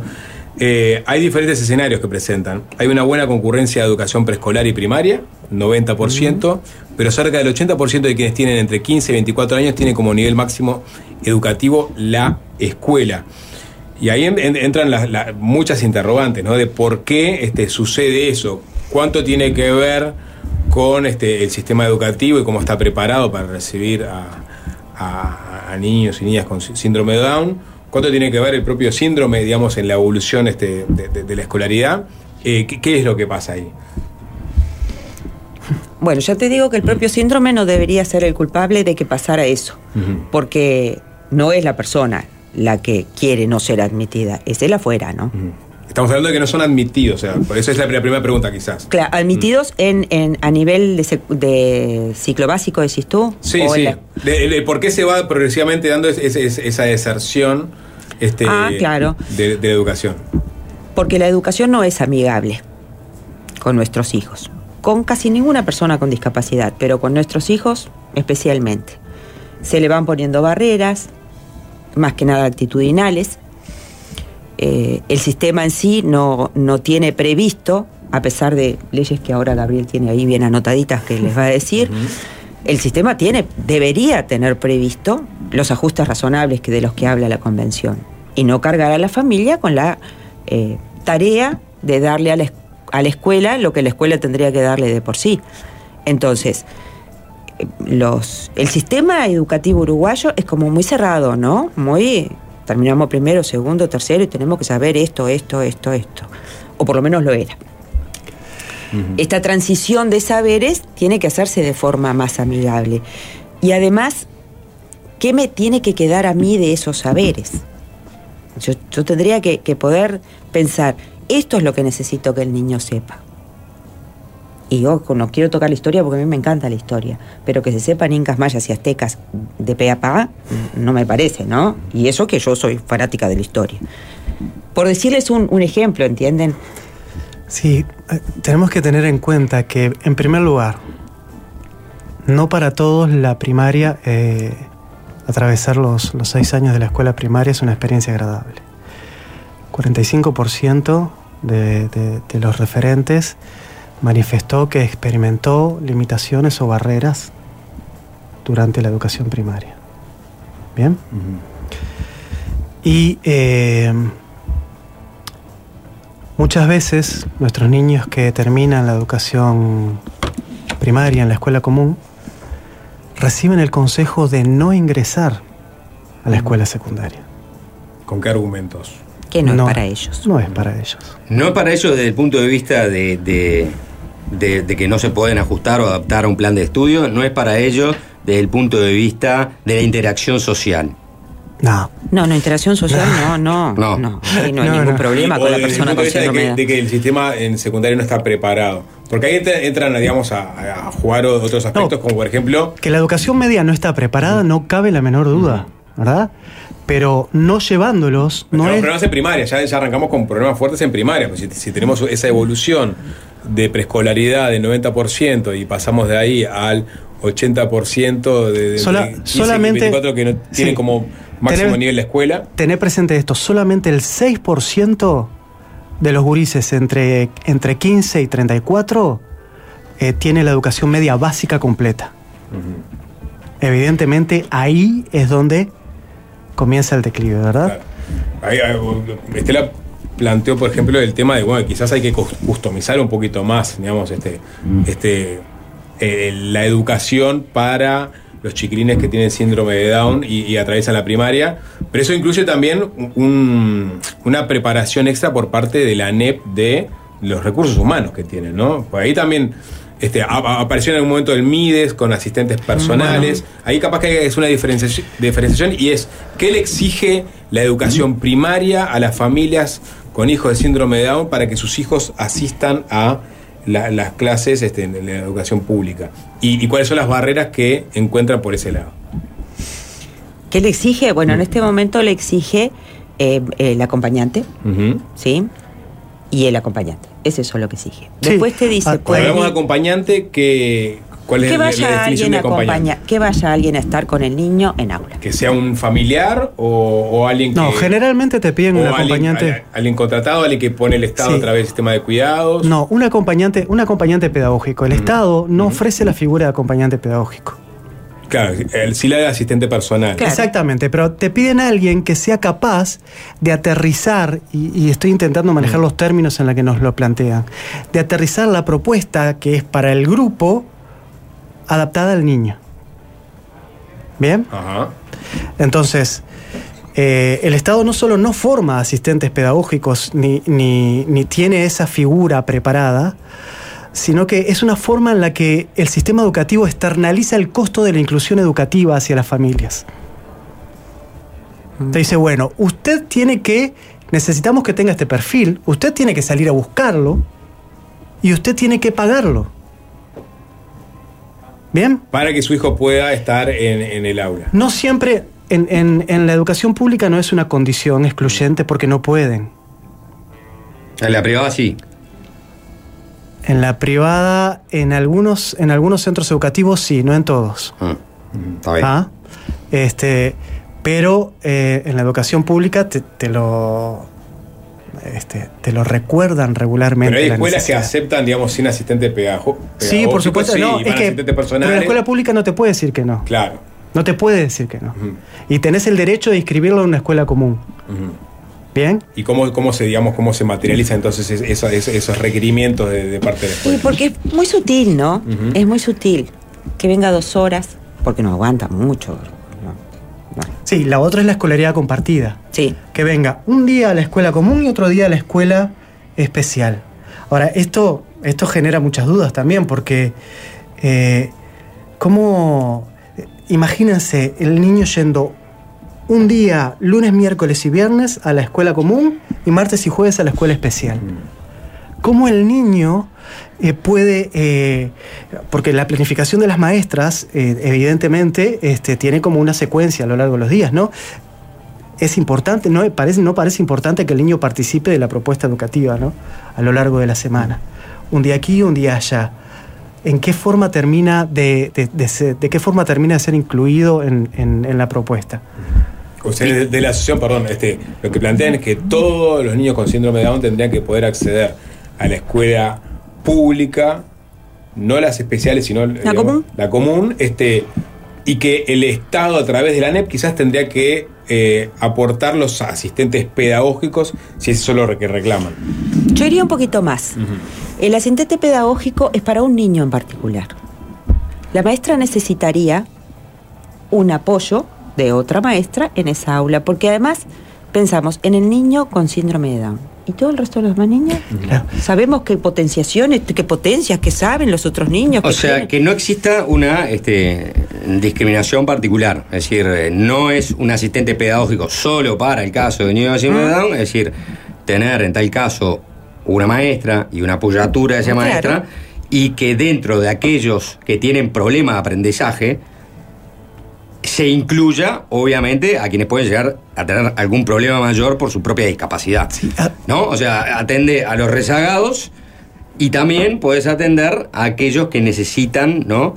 De que haya una tutora ¿no? o un tutor que lo ayude a este, Pero adecuarse como mejor apoyo al- a la maestra. Como apoyo a la maestra, por eso digo. No No, como al- apoyo a, lo, a lo- exacto. a lo particular. Pero pe- podemos darle un giro más todavía, y esto sería lo ideal. La educación inclusiva no es para los niños con discapacidad o dificultades de aprendizaje, es para todos. Si queremos una sociedad inclusiva, necesitamos aulas en las que, y entre comillas, los comunes o los normales, tengan la experiencia de trabajar con personas con discapacidad. ¿Cómo vamos a eliminar los prejuicios en la sociedad en general si en las instituciones encargadas de la socialización de las nuevas generaciones no se le da la oportunidad a los niños de interactuar con la diversidad? Sí, este. Pero, perdón, ahí las herramientas también tendrían que tener la- la- los maestros y maestras tendrían que tener las herramientas. La pregunta es, desde magisterio, por ejemplo, ¿se forma este, en inclusión? Bueno, no. Hay algunos cursos que Mm. se dan, hay algunos cursos que son optativos en los, en los centros de formación, pero son optativos. Tendría que ser una materia. De más. hecho, sí, de hecho, el comité que evalúa la aplicación de la Convención de los Derechos de las Personas con Discapacidad señaló a Uruguay que no había una formación para la inclusión educativa. En 2016. En 2016, y esto está registrado. Y en los países que, este, que están más avanzados sobre estos temas, ¿cómo ha funcionado la situación, por ejemplo, dentro de las aulas? Mira, eh, los países por lo general no lo tienen resuelto tampoco. Tampoco. Tampoco. Eh, las casi todos han, for- han, han firmado la declaración, bla, bla, bla, todo esto, pero no lo tienen en, la- en- en- en los hechos. Chile capaz que tiene, sí, capaz que está más avanzado, pero en España, por ejemplo, sí, es legal y todo lo demás, pero también depende, vieron que España depende de, de- Sí, de, la comunidad. De cada gobierno local. Claro, exacto. Y en otros países es aún más caótico. Imagínense Honduras, El Salvador, que tienen las mismas leyes. Pero resuelto, resuelto, no lo tenemos. Un poco por esto, porque la diversidad tiene, tiene que estar en la formación, sí, pero no en la formación para tratar niño con síndrome de Down, niño con autismo, niño con mm, ciego, niño. No. En esto de que es el diseño universal de aprendizaje, lo que le sirve a uno, le tiene que servir a todos. Eh, ¿qué, qué- o sea, ¿Cuál es el nivel máximo de aprendizaje al que pueden llegar los, lo- los niños con síndrome de Down? El nivel máximo de aprendizaje va a depender de muchos factores. Entonces, no le podemos poner un techo, de hecho no se lo ponemos, eh, pero es el sistema el que le ha puesto todo el tiempo techos. ¿Viste? Eso no es para ti el liceo. Claro. Te Pero es va para ti porque- este, ¿Según quién? expulsando sigilosamente. Sí, y a veces sí. no tan sigilosamente. No, ni- no decía ¿Eh? eso. O sea que también en el liceo ya empie- empiezan las, eh, las evalua- otro tipo de evaluaciones que no están en primaria. Ahí también, también tendría que haber un cambio, ¿no? Me imagino. Bueno, lo que pasa es que el diseño universal de aprendizaje es todo, ¿no? Incluida la evaluación. Sí, un- uno de los problemas también es la estructura de trabajo docente. Bien, en media. El trabajo remunerado para los docentes es el trabajo de aula. Bien, entonces un docente que se, que, se- eh, tiene la, la obligación y la necesidad de incrementar sus ingresos toma, toma todas las horas de aula que, que puede. Si vos no tenés un espacio para formarte, para reflexionar, para planificar, para intercambiar experiencias, es muy difícil que puedas avanzar en la implementación de propuestas realmente inclusivas. Mm. Tengo eh, dos preguntas finales. Una tiene que ver con relación, bueno, si hablamos de las restricciones o obstáculos que puede haber en la educación, pienso en el trabajo, ¿no? O sea, ¿cuál es la relación que se da con el trabajo y las personas con síndrome de Down? Bueno, ahí tenemos cómo era el porcentaje. Ya, ya, Sí. sabe que estoy un poco mareada con el El porcentaje. 19%, el 19 de los mayores, de los de 18 años y más, solo el 19% trabaja o trabajó alguna vez. Trabaja actualmente el 9%. Del Bien. 9%. Entonces estamos hablando que esta población que estiró su esperanza de vida sigue siendo absolutamente dependiente de otros. Exacta, exactamente. Ahora hay un cambio generacional. Las generaciones anteriores afirman que no trabajaban y que no trabajan o que no buscan trabajo eh, por problemas vinculados a la discapacidad o a la salud. Pero las nuevas generaciones eh, tienden a, a- a percibir la dificultad en el acceso al trabajo por falta de capacitación. Y Falta de esto, se, capacitación. y esto se, y esto se Y- relaciona justamente con la dificultad. Si, si tú no te podés incluir en, en- en la media, si no puedes sentir que no puedes participar en la media, ¿cómo vas a sentir que puedes participar en un ámbito de trabajo? Y agrego una más, porque no es la última, pero es una repregunta. ¿Quiénes son, este, si tienen esa información, quiénes son los que los contratan a ese 9%? Más que nada las empresas privadas. Pero han- empresas privadas que están contratando hace años, mucho antes de la 19.600. Mm, Que ya te- tenían esa política sí, incorporada. que ya tenían esa política, exactamente. No fueron por obligación. La mayoría no fueron por obligación.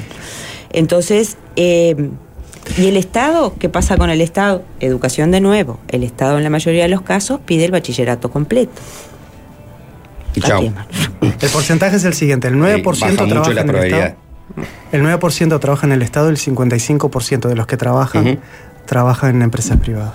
Y la última, ahora sí, es en función de las información, o de las información, de la información que, que a- a- arrojó este relevamiento, ¿qué es lo que esperan desde la asociación este, ustedes? O sea, ¿qué lo que esperan, no? Obviamente, de este, quienes diseñan, definen, llevan adelante las políticas públicas.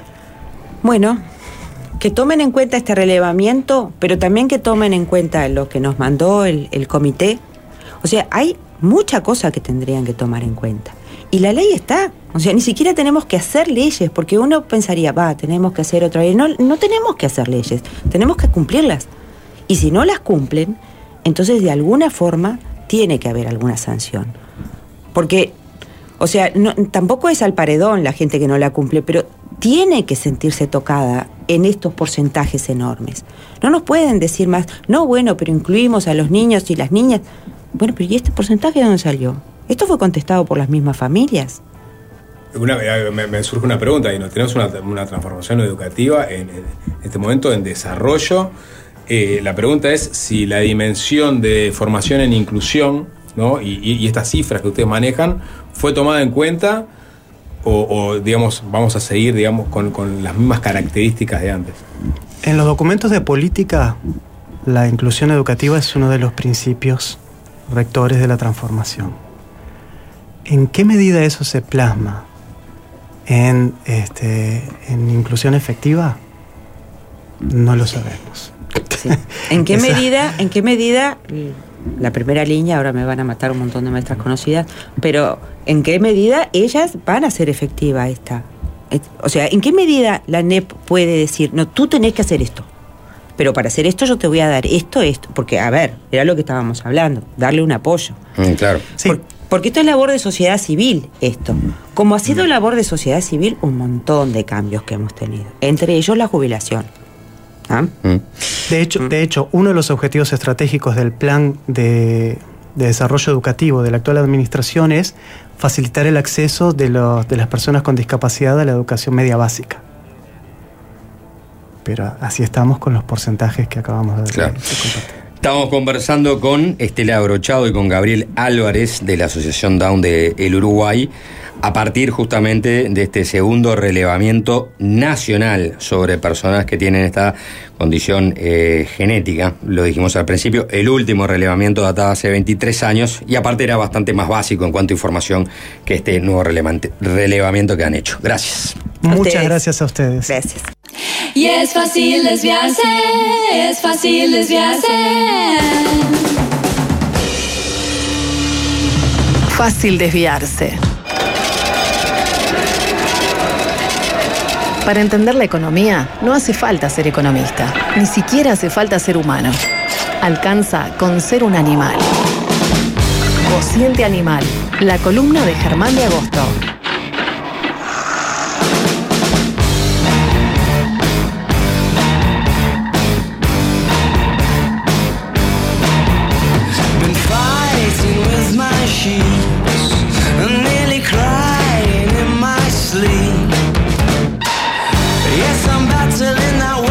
Germán de Agosto, ¿Cómo andan? bienvenido. Muchas gracias. ¿Cómo andamos? ¿Tranquilo? Tranquilo. Bien, sí. Estable. No con, me lo- puedo con- quejar. con lo- que el último dato macroeconómico este, en la punta de la lengua, ¿no? No, salvo que vos quieras No, tener no, alguno no, pero es, como política. ¿eh? Lo sabés así. Sí. No sé, ponemos un test, no me arriesgaría. Ah, uh. Ah. ¿Cuál es el último dato de la recaudación de la DGI de agosto? Eh, ¿Cayó menos 2,5? ¿Puede ser? Mm, Yo creo que anduvo bien. Eh, ¿El mercado laboral? Eh, es empleo estable, actividad. Empleo con un leve retroceso que vos dirías que cuando lo ajustás por factores estacionales está estable. Y leve sumida del desempleo. Muy bien. este, eh, en, en particular, en algún lugar más que en otro a destacar. Y eso le pasa que no lo sabes bien con los datos que tenés mensualmente. eh, Pero hoy, por ejemplo, se conoció el, el mercado laboral diferencial, donde tenemos la segmentación por edades, por ascendencia étnico-racial, y luego vamos a tener, y también por nivel educativo, y luego vamos a tener el informe que lo que hace, que hoy es muy relevante, es simplemente desagregar los datos en función del territorio, lo cual te muestra justamente, por ejemplo, los problemas del litoral, dado que en el litoral duplicas el desempleo promedio del país y encima estás mucho más arriba de lo que el propio litoral estuvo en relación a su historia, a pesar de que hay que sacarnos el chip de que De que Uruguay está caro. Claro. ¿Cómo pegó esa frase? eh? Pa, lo que pasa es que fue una eh, declaración infeliz, porque Sí, claro. va contra lo del sentido común. Sí, Por supuesto que fue una- no, no nos quedemos con el titular. Germán, ahora sí, no, no vamos a ir del dato macroeconómico duro y nos vamos a meter en. En- bueno, en la- en una duro. contienda, en una contienda rioplatense entre nuestra versión del liberalismo solidario y la versión del libertarismo argentino. A partir de las declaraciones que hizo Delgado, el, el Delfín, en el segundo encuentro del Grupo Libertad y Democracia, no sé si no estuvieron, no estuvieron al tanto, eso generó No- no bastante... tuve el, el gusto. Incluso me acordé de Juancho cuando estaba estudiando, porque si no estaba mal, la cita puede estar mal porque la vi por ahí. Básicamente para Bastiat, eh, la solidaridad la esponta- es espontáneo, no es, es decir, de alguna manera decretarla, es aniquilarla. La definición de Bastiat en torno a el apellido que se le puso en este caso al liberalismo, liberalismo solidario, como respuesta justamente a la captura de la izquierda de la sensibilidad social. Eso es un poco lo que dispara lo, lo que fue la, la participación de Delgado en ese encuentro del Grupo Libertad, donde incluso se apoyó a Bullrich y no a Milei. De hecho, Milei fue como el sujeto omitido de la noche, donde aparte tuvieron muchos presidentes justamente de corte liberal. Incluso estuvo Mariano Rajoy, creo que de- por fuera de lo que es la región, y ahí justamente deslizó cuál va a ser la de alguna manera el programa, en el sentido de que básicamente dijo gran parte del concepto que se viene, quizás justamente dándole soporte a su candidatura para las próximas elecciones, tiene que ver con derecho, pluralismo y reparto. Eso sería lo que queda bajo el paraguas de su concepción de este eh, liberalismo solidario. Para algunos es un oxímoron, para otros es una cosa redundante, en el sentido de que no tenés por qué poner un apellido. El liberalismo tiene un concepto vinculado a la solidaridad o no, pero de alguna manera es lo que ha dado más lugar a debate en estas últimas horas cuando nos pasamos al terreno de la filosofía política, que hoy por hoy lo que está de moda. No saben lo fácil que es ahora eh, dar clases de, macroeconomía y de ese tipo de cosas a raíz de todo lo, del interés que genera Argentina. Es, es- natural, es espontáneo. Directamente no precisás ser muy creativo para captar su atención porque ya vienen hambrientos de saber lo que está pasando y me parece que la Argentina hoy por hoy es un laboratorio de ciencias sociales con toda la tragedia que implica, pero tanto para lo que son cuestiones macroeconómicas, es lo más fácil explicar ahora lo que es el Algunos de monetarismo, más 20 fácil lo que explicar quién es Friedman, es mucho más fácil explicar quién es Thomas Sargent, mucho más fácil lo que es el pecado original de, de financiar déficit, todo porque lo absorben con una avidez y una alegría a los estudiantes tanto de grado como de posgrado. O sea que realmente Argentina facilita mucho hoy la comprensión porque vos empezás a ver tangiblemente las cosas que en abstracto lo ves como conceptos. Profesor, de agosto, ¿por qué en Argentina todo es más barato que en Uruguay?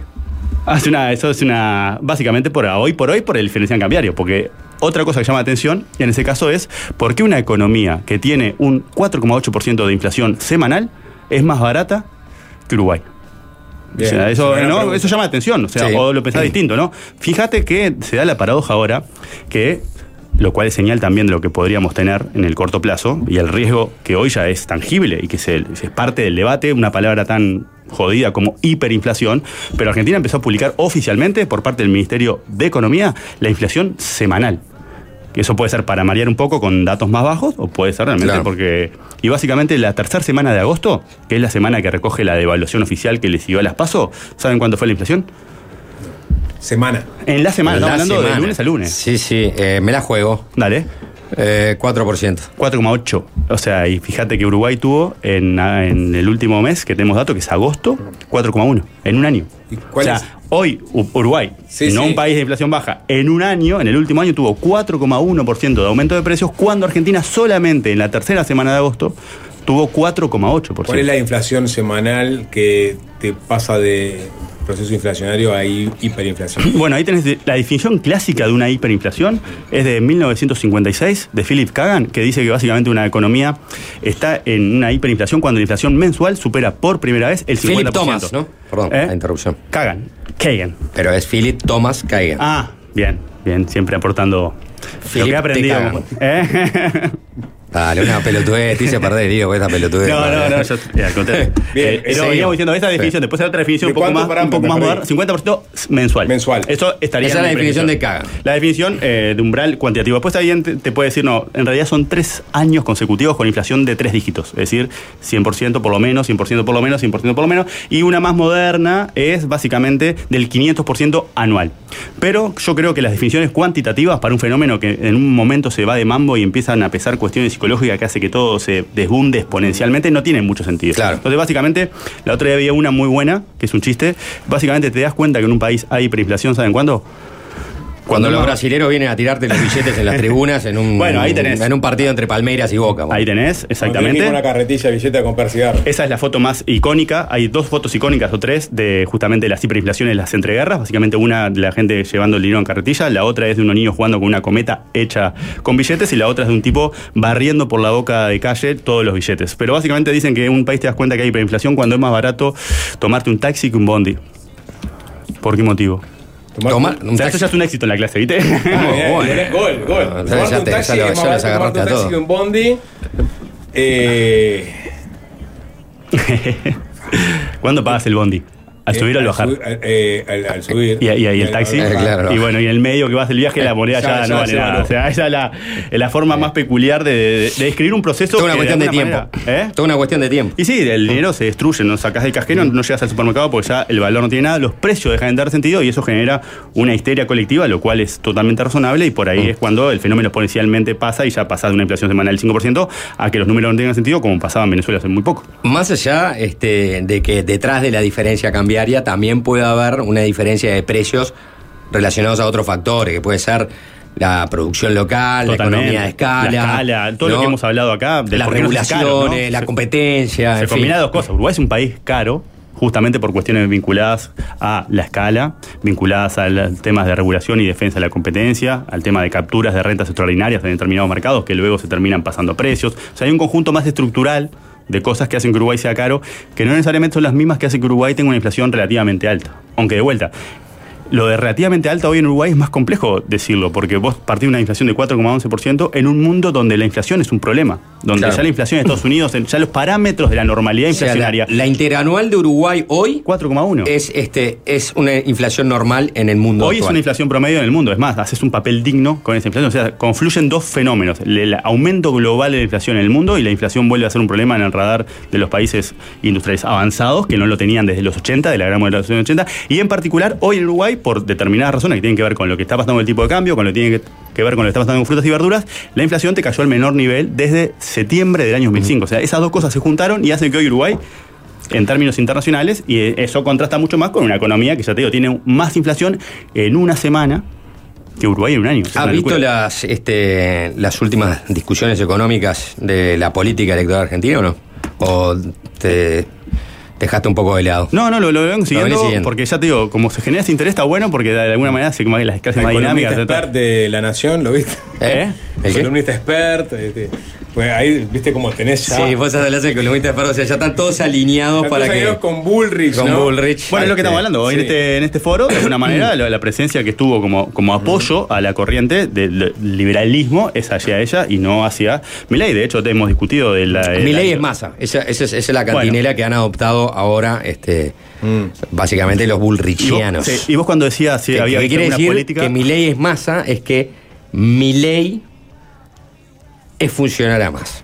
Claro, y ahora el, el acuerdo con Barrio Nuevo. Claro. eh, Si vieron, o sea. Claro, eh, Entonces, si, la- mi, el, si mi ley, el balotaje entre mi ley y masa, mi ley es más. Sí. El verdadero balotaje debería ser entre Massa y Bullrich. Germán, hacemos una tanda Lo que y quieran. seguimos con- conversando sobre el liberalismo solidario. Sí, nos desviamos, vamos hacia donde ah, No, porque es fácil desviarse. Está bueno, porque, o sea, ¿qué, qué, qué encierra el liberalismo solidario? Es que, bueno, eh, quedó así definido como ese paraguas, de alguna manera, yo lo que lo entiendo que es lo que Porque trata- la solidaridad hay como talla, eh, solidaridad impuesta no es solidaridad. No, Eh, esto dice Bastiat. Bastiat. No lo dice Germán. Pero está, pero es, una crítica al liberalismo solidario. Es que el equilibrio solidario, si yo lo busqué en varios y encontré un libro nomás, que me parece que era medio no, no encontré esa definición Pero ahí está dentro bueno- de las corrientes de. Para mí lo más parecido a un liberali- liberalismo igualitario del estilo de John Rawls que hemos discutido varias veces. Me Sí, parece que lo más parecido a eso, lo que quiso decir Delgado, apartándose y justamente separando el concepto de grieta en relación a lo que es la situación de Argentina y a la posibilidad de que acá el aparato de los partidos políticos y su historia y las instituciones que tenemos impiden o operan como un cortafuego para que vos tengas un outsider, que en este caso fue el sujeto omitido, que fue Javier Milei,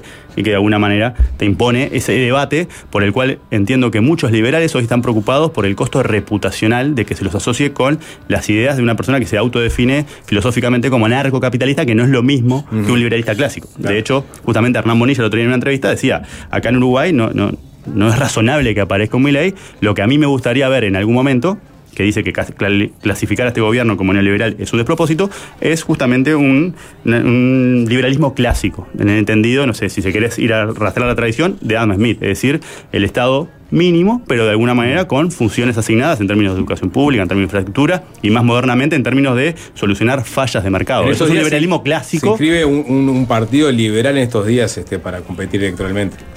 Con, con- con las premisas del liberalismo clásico. Liberalismo clásico, porque Sí, justamente sí. ahora están haciendo que los liberales clásicos empiezan a decir, bueno, che, nosotros no somos esto, nosotros no tenemos esta hubo- visión. Hubo ya, ¿no? Hubo y ahora sí- y ahora vuelve- El, Partido Liberal en el año 2009 estaba Julio Vera, si no me equivoco. Estaba- Mirá, sacaron, no, no lo conozco. sacaron la y acá nada, tengo el. Partido Libertario también, ¿no? Ese es un partido, no sé Sí, en qué anda. sí. Sí, pero, pero, no llegó a participar de ninguna No, ele- de pero- la elección. Este, el Pero- Partido Liberal creo que llegó a los votos suficientes como para poder después participar de, de la elección nacional, si no me equivoco. Sí. eh, Ahora lo voy a chequear, pero- Jorge. ¿Cómo se llamaba el nombre? Borlandelli. Es el. Digamos, uno de los voceros del Partido Liberal. Mirá, bueno, acá lo está, ahí va, podemos decir, si entra el paraguas dentro del liberalismo solidario, dentro de la órbita de, de sensibilidades vinculadas a ese partido, no, pero hoy por hoy creo que hay una preocupación real en torno a los liberales clásicos de que Javier Milei no, no, no los representa y que muchas veces se asocia de alguna manera todo a lo mismo, es la misma bolsa. El minarquista es lo mismo que el libertario, el libertario lo mismo que el liberal clásico, porque son todos liberales, y de alguna manera no creo que eso le haga bien, y por eso creo que se han ido manifestando muchos liberales en contra, tanto de Javier Milei como figura. De hecho, The Economist, una publicación liberal de espíritu, justamente lo que dijo fue, a este periódico, su editorial que sacó contra Milei, le encantaría que Milei marcara justamente un comienzo de una era liberal en Argentina y en Latinoamérica. Pero de alguna manera no es lo que va a suceder, es muy poco probable que lo logre y es más esperable que tenga una deriva autoritaria porque un conjunto de medidas que son las medidas estrella que ha ido lo que generando su plataforma no son viables dentro de lo que son las reglas democráticas. De alguna manera y eso podría ser que, que tenga un giro autoritarista lo cual es antiliberal y incluso su encare y su vocación agresiva y discursiva intolerante es para mí también es antiliberal. Creo que Delgado en eso acierta al decir bueno acá nosotros queremos un liberalismo más pluralista, que parta de la base de que de alguna manera todos los fines nobles que uno, el hombre, pueda perseguir en la tierra, no necesariamente armonizan, ¿sí? no necesariamente se concilian, no necesariamente no se repelen, y que de alguna manera, a partir de la base que hay una sola y única solución a todos los problemas y que todas las demás están mal, es justamente una conducta antiliberal y por ende, dado que vos no estás vacunado contra equivocarte y dado que los fines nobles no armonizan, es decir, siempre va a haber una pérdida, libertad, igualdad, hermandad, eficiencia, justicia social. De alguna manera, siempre hay una transacción, porque vos no podés armonizar todos los fines que alguien puede entender como nobles, y por ende lo que tenés que dejar es lugar a la equivocación y por ende ser tolerante con el otro, leerlo en su mejor versión y justamente dar cabida a la diversidad, sea sexual, sea política, sea económica, de alguna manera, que todo quede representado, porque justamente todos somos distintos y de alguna manera todos deberíamos encontrar una representación y no ser insultados, calificados o justamente tratados como trata mi ley a sus contendientes discursivos. Entonces, Sí, me parece que todas las actitudes que tiene justamente atentan contra lo que yo entiendo de atrevido. Es un monstruo creado por, gente que también en su momento te- lo- lo compartía mucho su discurso, incluso acá en Uruguay, cuando Milei habla en 2018, fue traído por Álvaro Díez de Medina, fue celebrado por Connie Hughes, eh, que son li- li- liberales. de Medina, dentro del Partido Colorado, la corriente más liberal o libertaria casi. Este, Connie Hughes ya lo, ya lo- ya lo conocemos. Eh, y hoy día le genera esco- escosor. Bueno, es lo que estamos, lo que estábamos discutiendo, porque me parece que parte de su forma de encarar las discusiones, parte de, de- de- de promover las ideas, hoy ya rosa con, con tintes como lo que estamos viendo de intolerancia, y me parece que la intolerancia es contraria a lo que uno esperaría de una persona que se autodefine como liberal. Pero de Exacto. vuelta, tenés tantos liberalismos como, como personas hayan pensado en eso. Acá tenemos liberalismo solidario, pero el liberalismo pluralista de Isaiah Berlin para mí es muy atractivo. Es eso, es yo sé que los fines no armonizan, y de alguna manera sé que puedo estar equivocado y que no hay una única forma de resolver todos los problemas de la humanidad y por ende entonces lo que soy, eso alerta todo el tiempo en torno a mis creencias y siempre las estoy testeando y siempre las estoy testeando contra la mejor versión del que piensa distinto porque o puede cambiarme mi parecer o porque puede fortalecer mis propios argumentos y darme más herramientas para defender lo que yo pienso. O sea que por las dos vías es beneficioso justamente ro- rodearte, interactuar y discutir en términos civilizados con una persona que piensa diametralmente distinto. Porque o te puede convencer, y yo siempre estoy abierto a que alguien me convenza, o directamente me puede dar argumentos para yo fortalecer mi defensa de lo que yo sí creo. Entonces, de alguna manera, me parece que todo eso hoy no está presente en la visión libertaria rioplatense que tenemos, que es una figura que ah, hoy es mundial, ya te digo, de Economist, Financial Times, está en todos lados. De alguna manera, creo que nos fuimos al carajo con la tanda, pero así que vamos a mandar la No, tanda. no, tranquilo, y tranquilo. después Después vamos a seguir conversando un poquito la más. seguimos, pero- Ya venimos.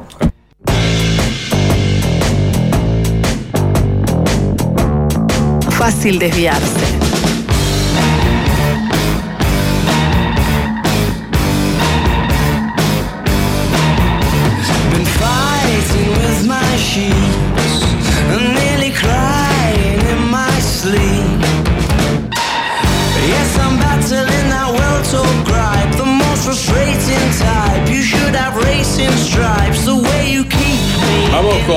Mensajes. Eh, ¿Te parece? Que Germán? Quieras. Ojo que Milei es el resultado del abuso dialéctico a la izquierda y de la forma de poner sus ideas de, de forma agresiva patotera impusieron lo políticamente correcto. Sí, iría más hasta atrás. Es, es producto de un declive de décadas justamente asociado a una mala clase política, sea de Sí. izquierda o de derecha. Sí, es una sí, solución es- a un descontento y a la percepción legítima de que la- del estándar de vida se deteriora permanentemente día tras día y que las personas que están a cargo de darme una solución, porque son políticos y me vienen a vender su voto cada tanto, me están empeorando la situación. Entonces eso justamente es el terreno fértil para que surjan líderes mesiánicos, abstracciones filosóficas que de alguna manera, cuando chocan con la realidad, probablemente lo que generen es una situación que es peor de la que teníamos, que es básicamente lo que apunta el- el- la editorial de The Economist. Lamentablemente esto no es una solución, sino que es un problema más. Pero comparto plenamente lo que está diciendo, que de alguna manera es producto de que alguien en su momento falló al hacer su trabajo y muchas personas fallaron al mismo tiempo al hacer su trabajo y eso da lugar a que ante una crisis de desesperanza, justamente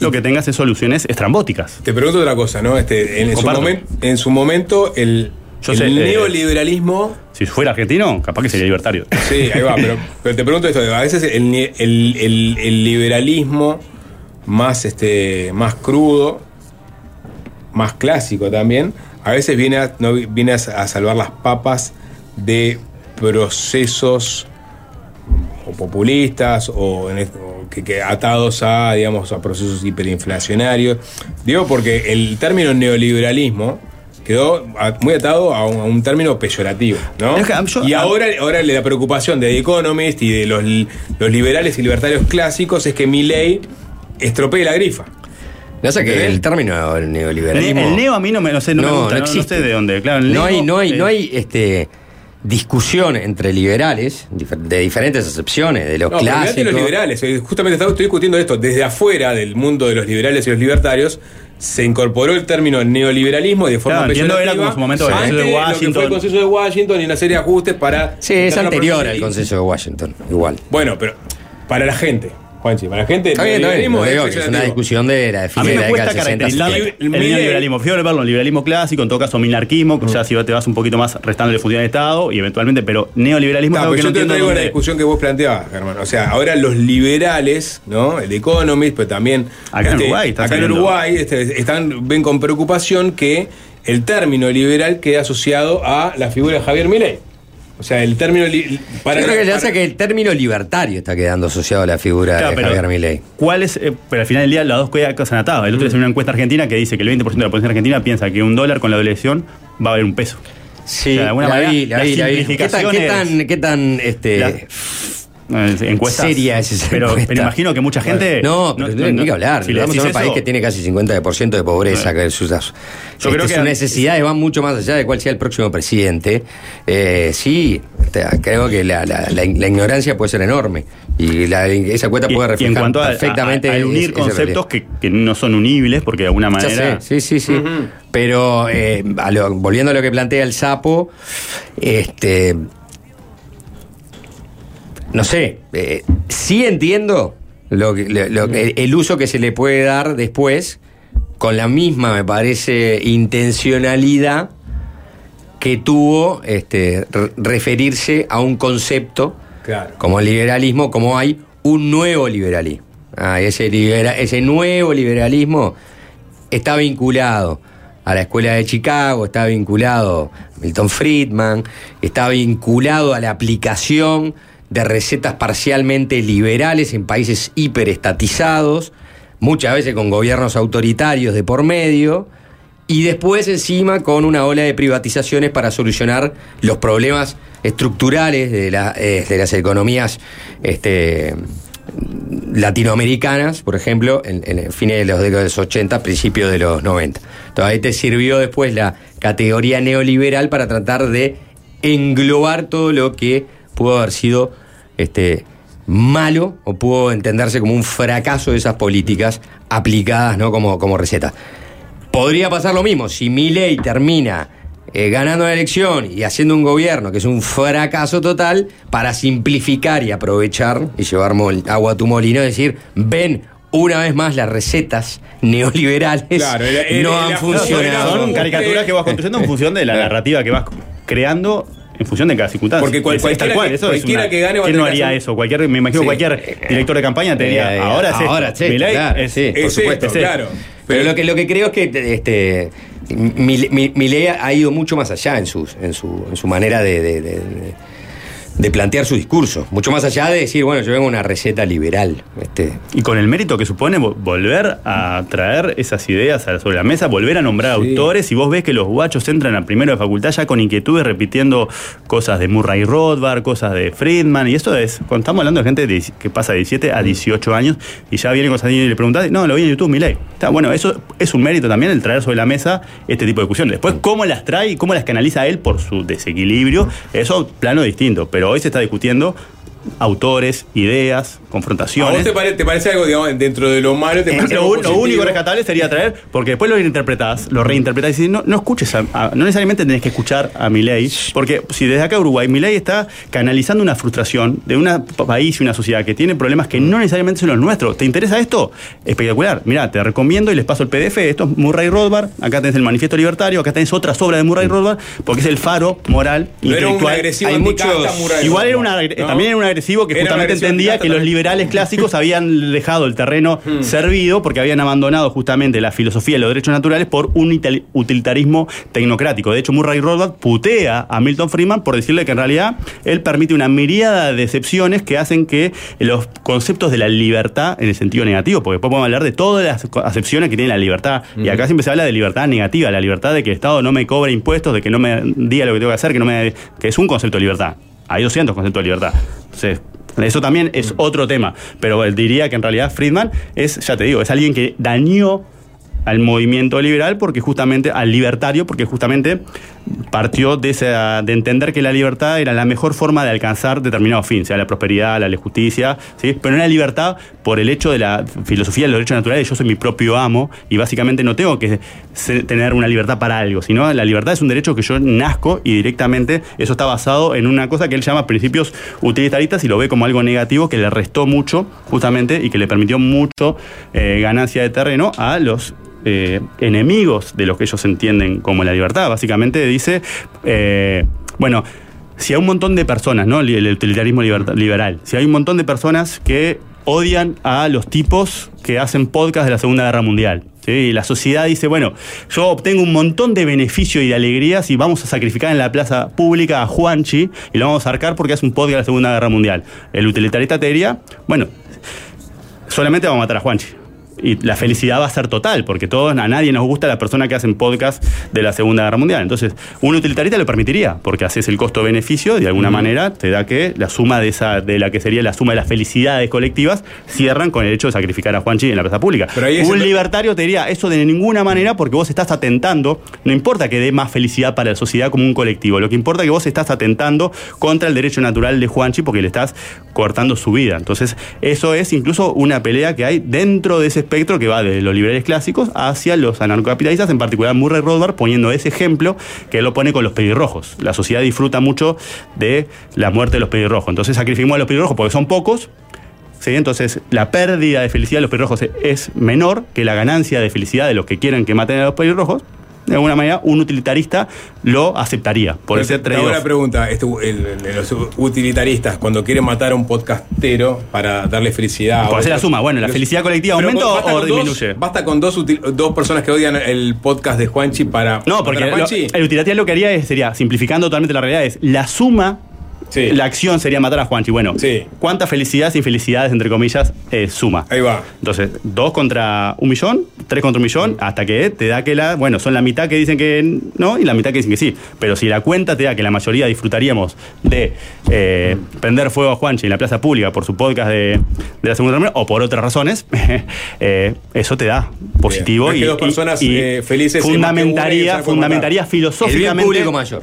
Fundamentaría filosóficamente, exacto, porque ese es la- el principio rector del utilitarismo en ese sentido. Es básicamente aumentar o maximizar la felicidad pública. Y entonces algunas cosas restan a la felicidad pública, otras cosas suman. En este caso, el porcentaje de pelirrojos o de personas que hacen podcast de la Segunda Mundial es mucho menor en relación a personas que rechazan a los pelirrojos o a las personas que hacen podcast de la Segunda Mundial. Y lo que te diría justamente Murray Rothbard es que el error de Friedman es aceptar que eso es posible. Pero tendría que hacer muchas consultas populares, porque para saber este, cuántas personas Encuestas, sapo, encuestas. O sea que los secuestradores se llenarían de plata. Sí. Y bueno, si querés testear eh, lo, qué, es, qué Pero- acción está justificada moralmente desde el punto de vista del Hoy muchísimas utilitarismo, cosas se mueven con, con encuestas, ¿no? pero está, Toda, básicamente. toda la publicidad. ¿Sí? Nos tenemos que ir, Germán. ¿Alguna cosa más para aportar? No, no, nos vemos ahora en la plaza pública, vamos a llevar a Juanchi. que se quiera sumar. Pero no tengo la cuesta de Sosnar todavía. Voy calzado para los que vengan, ¿no? chao, chao. Fácil desviarse.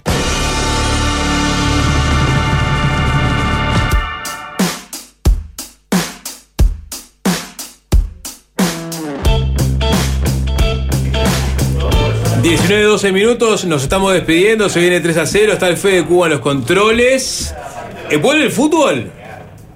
Ah, creo que esa respuesta la tiene Gonza Delgado, ¿eh? Y si no, el profesor Ricardo Piñeirúa, y si no, todo el equipo de fútbol y compañía barra 3 a 0, que arranca ahora nomás, ¿eh?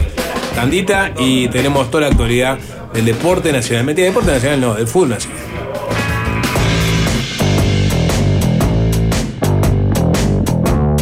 Fácil desviarse.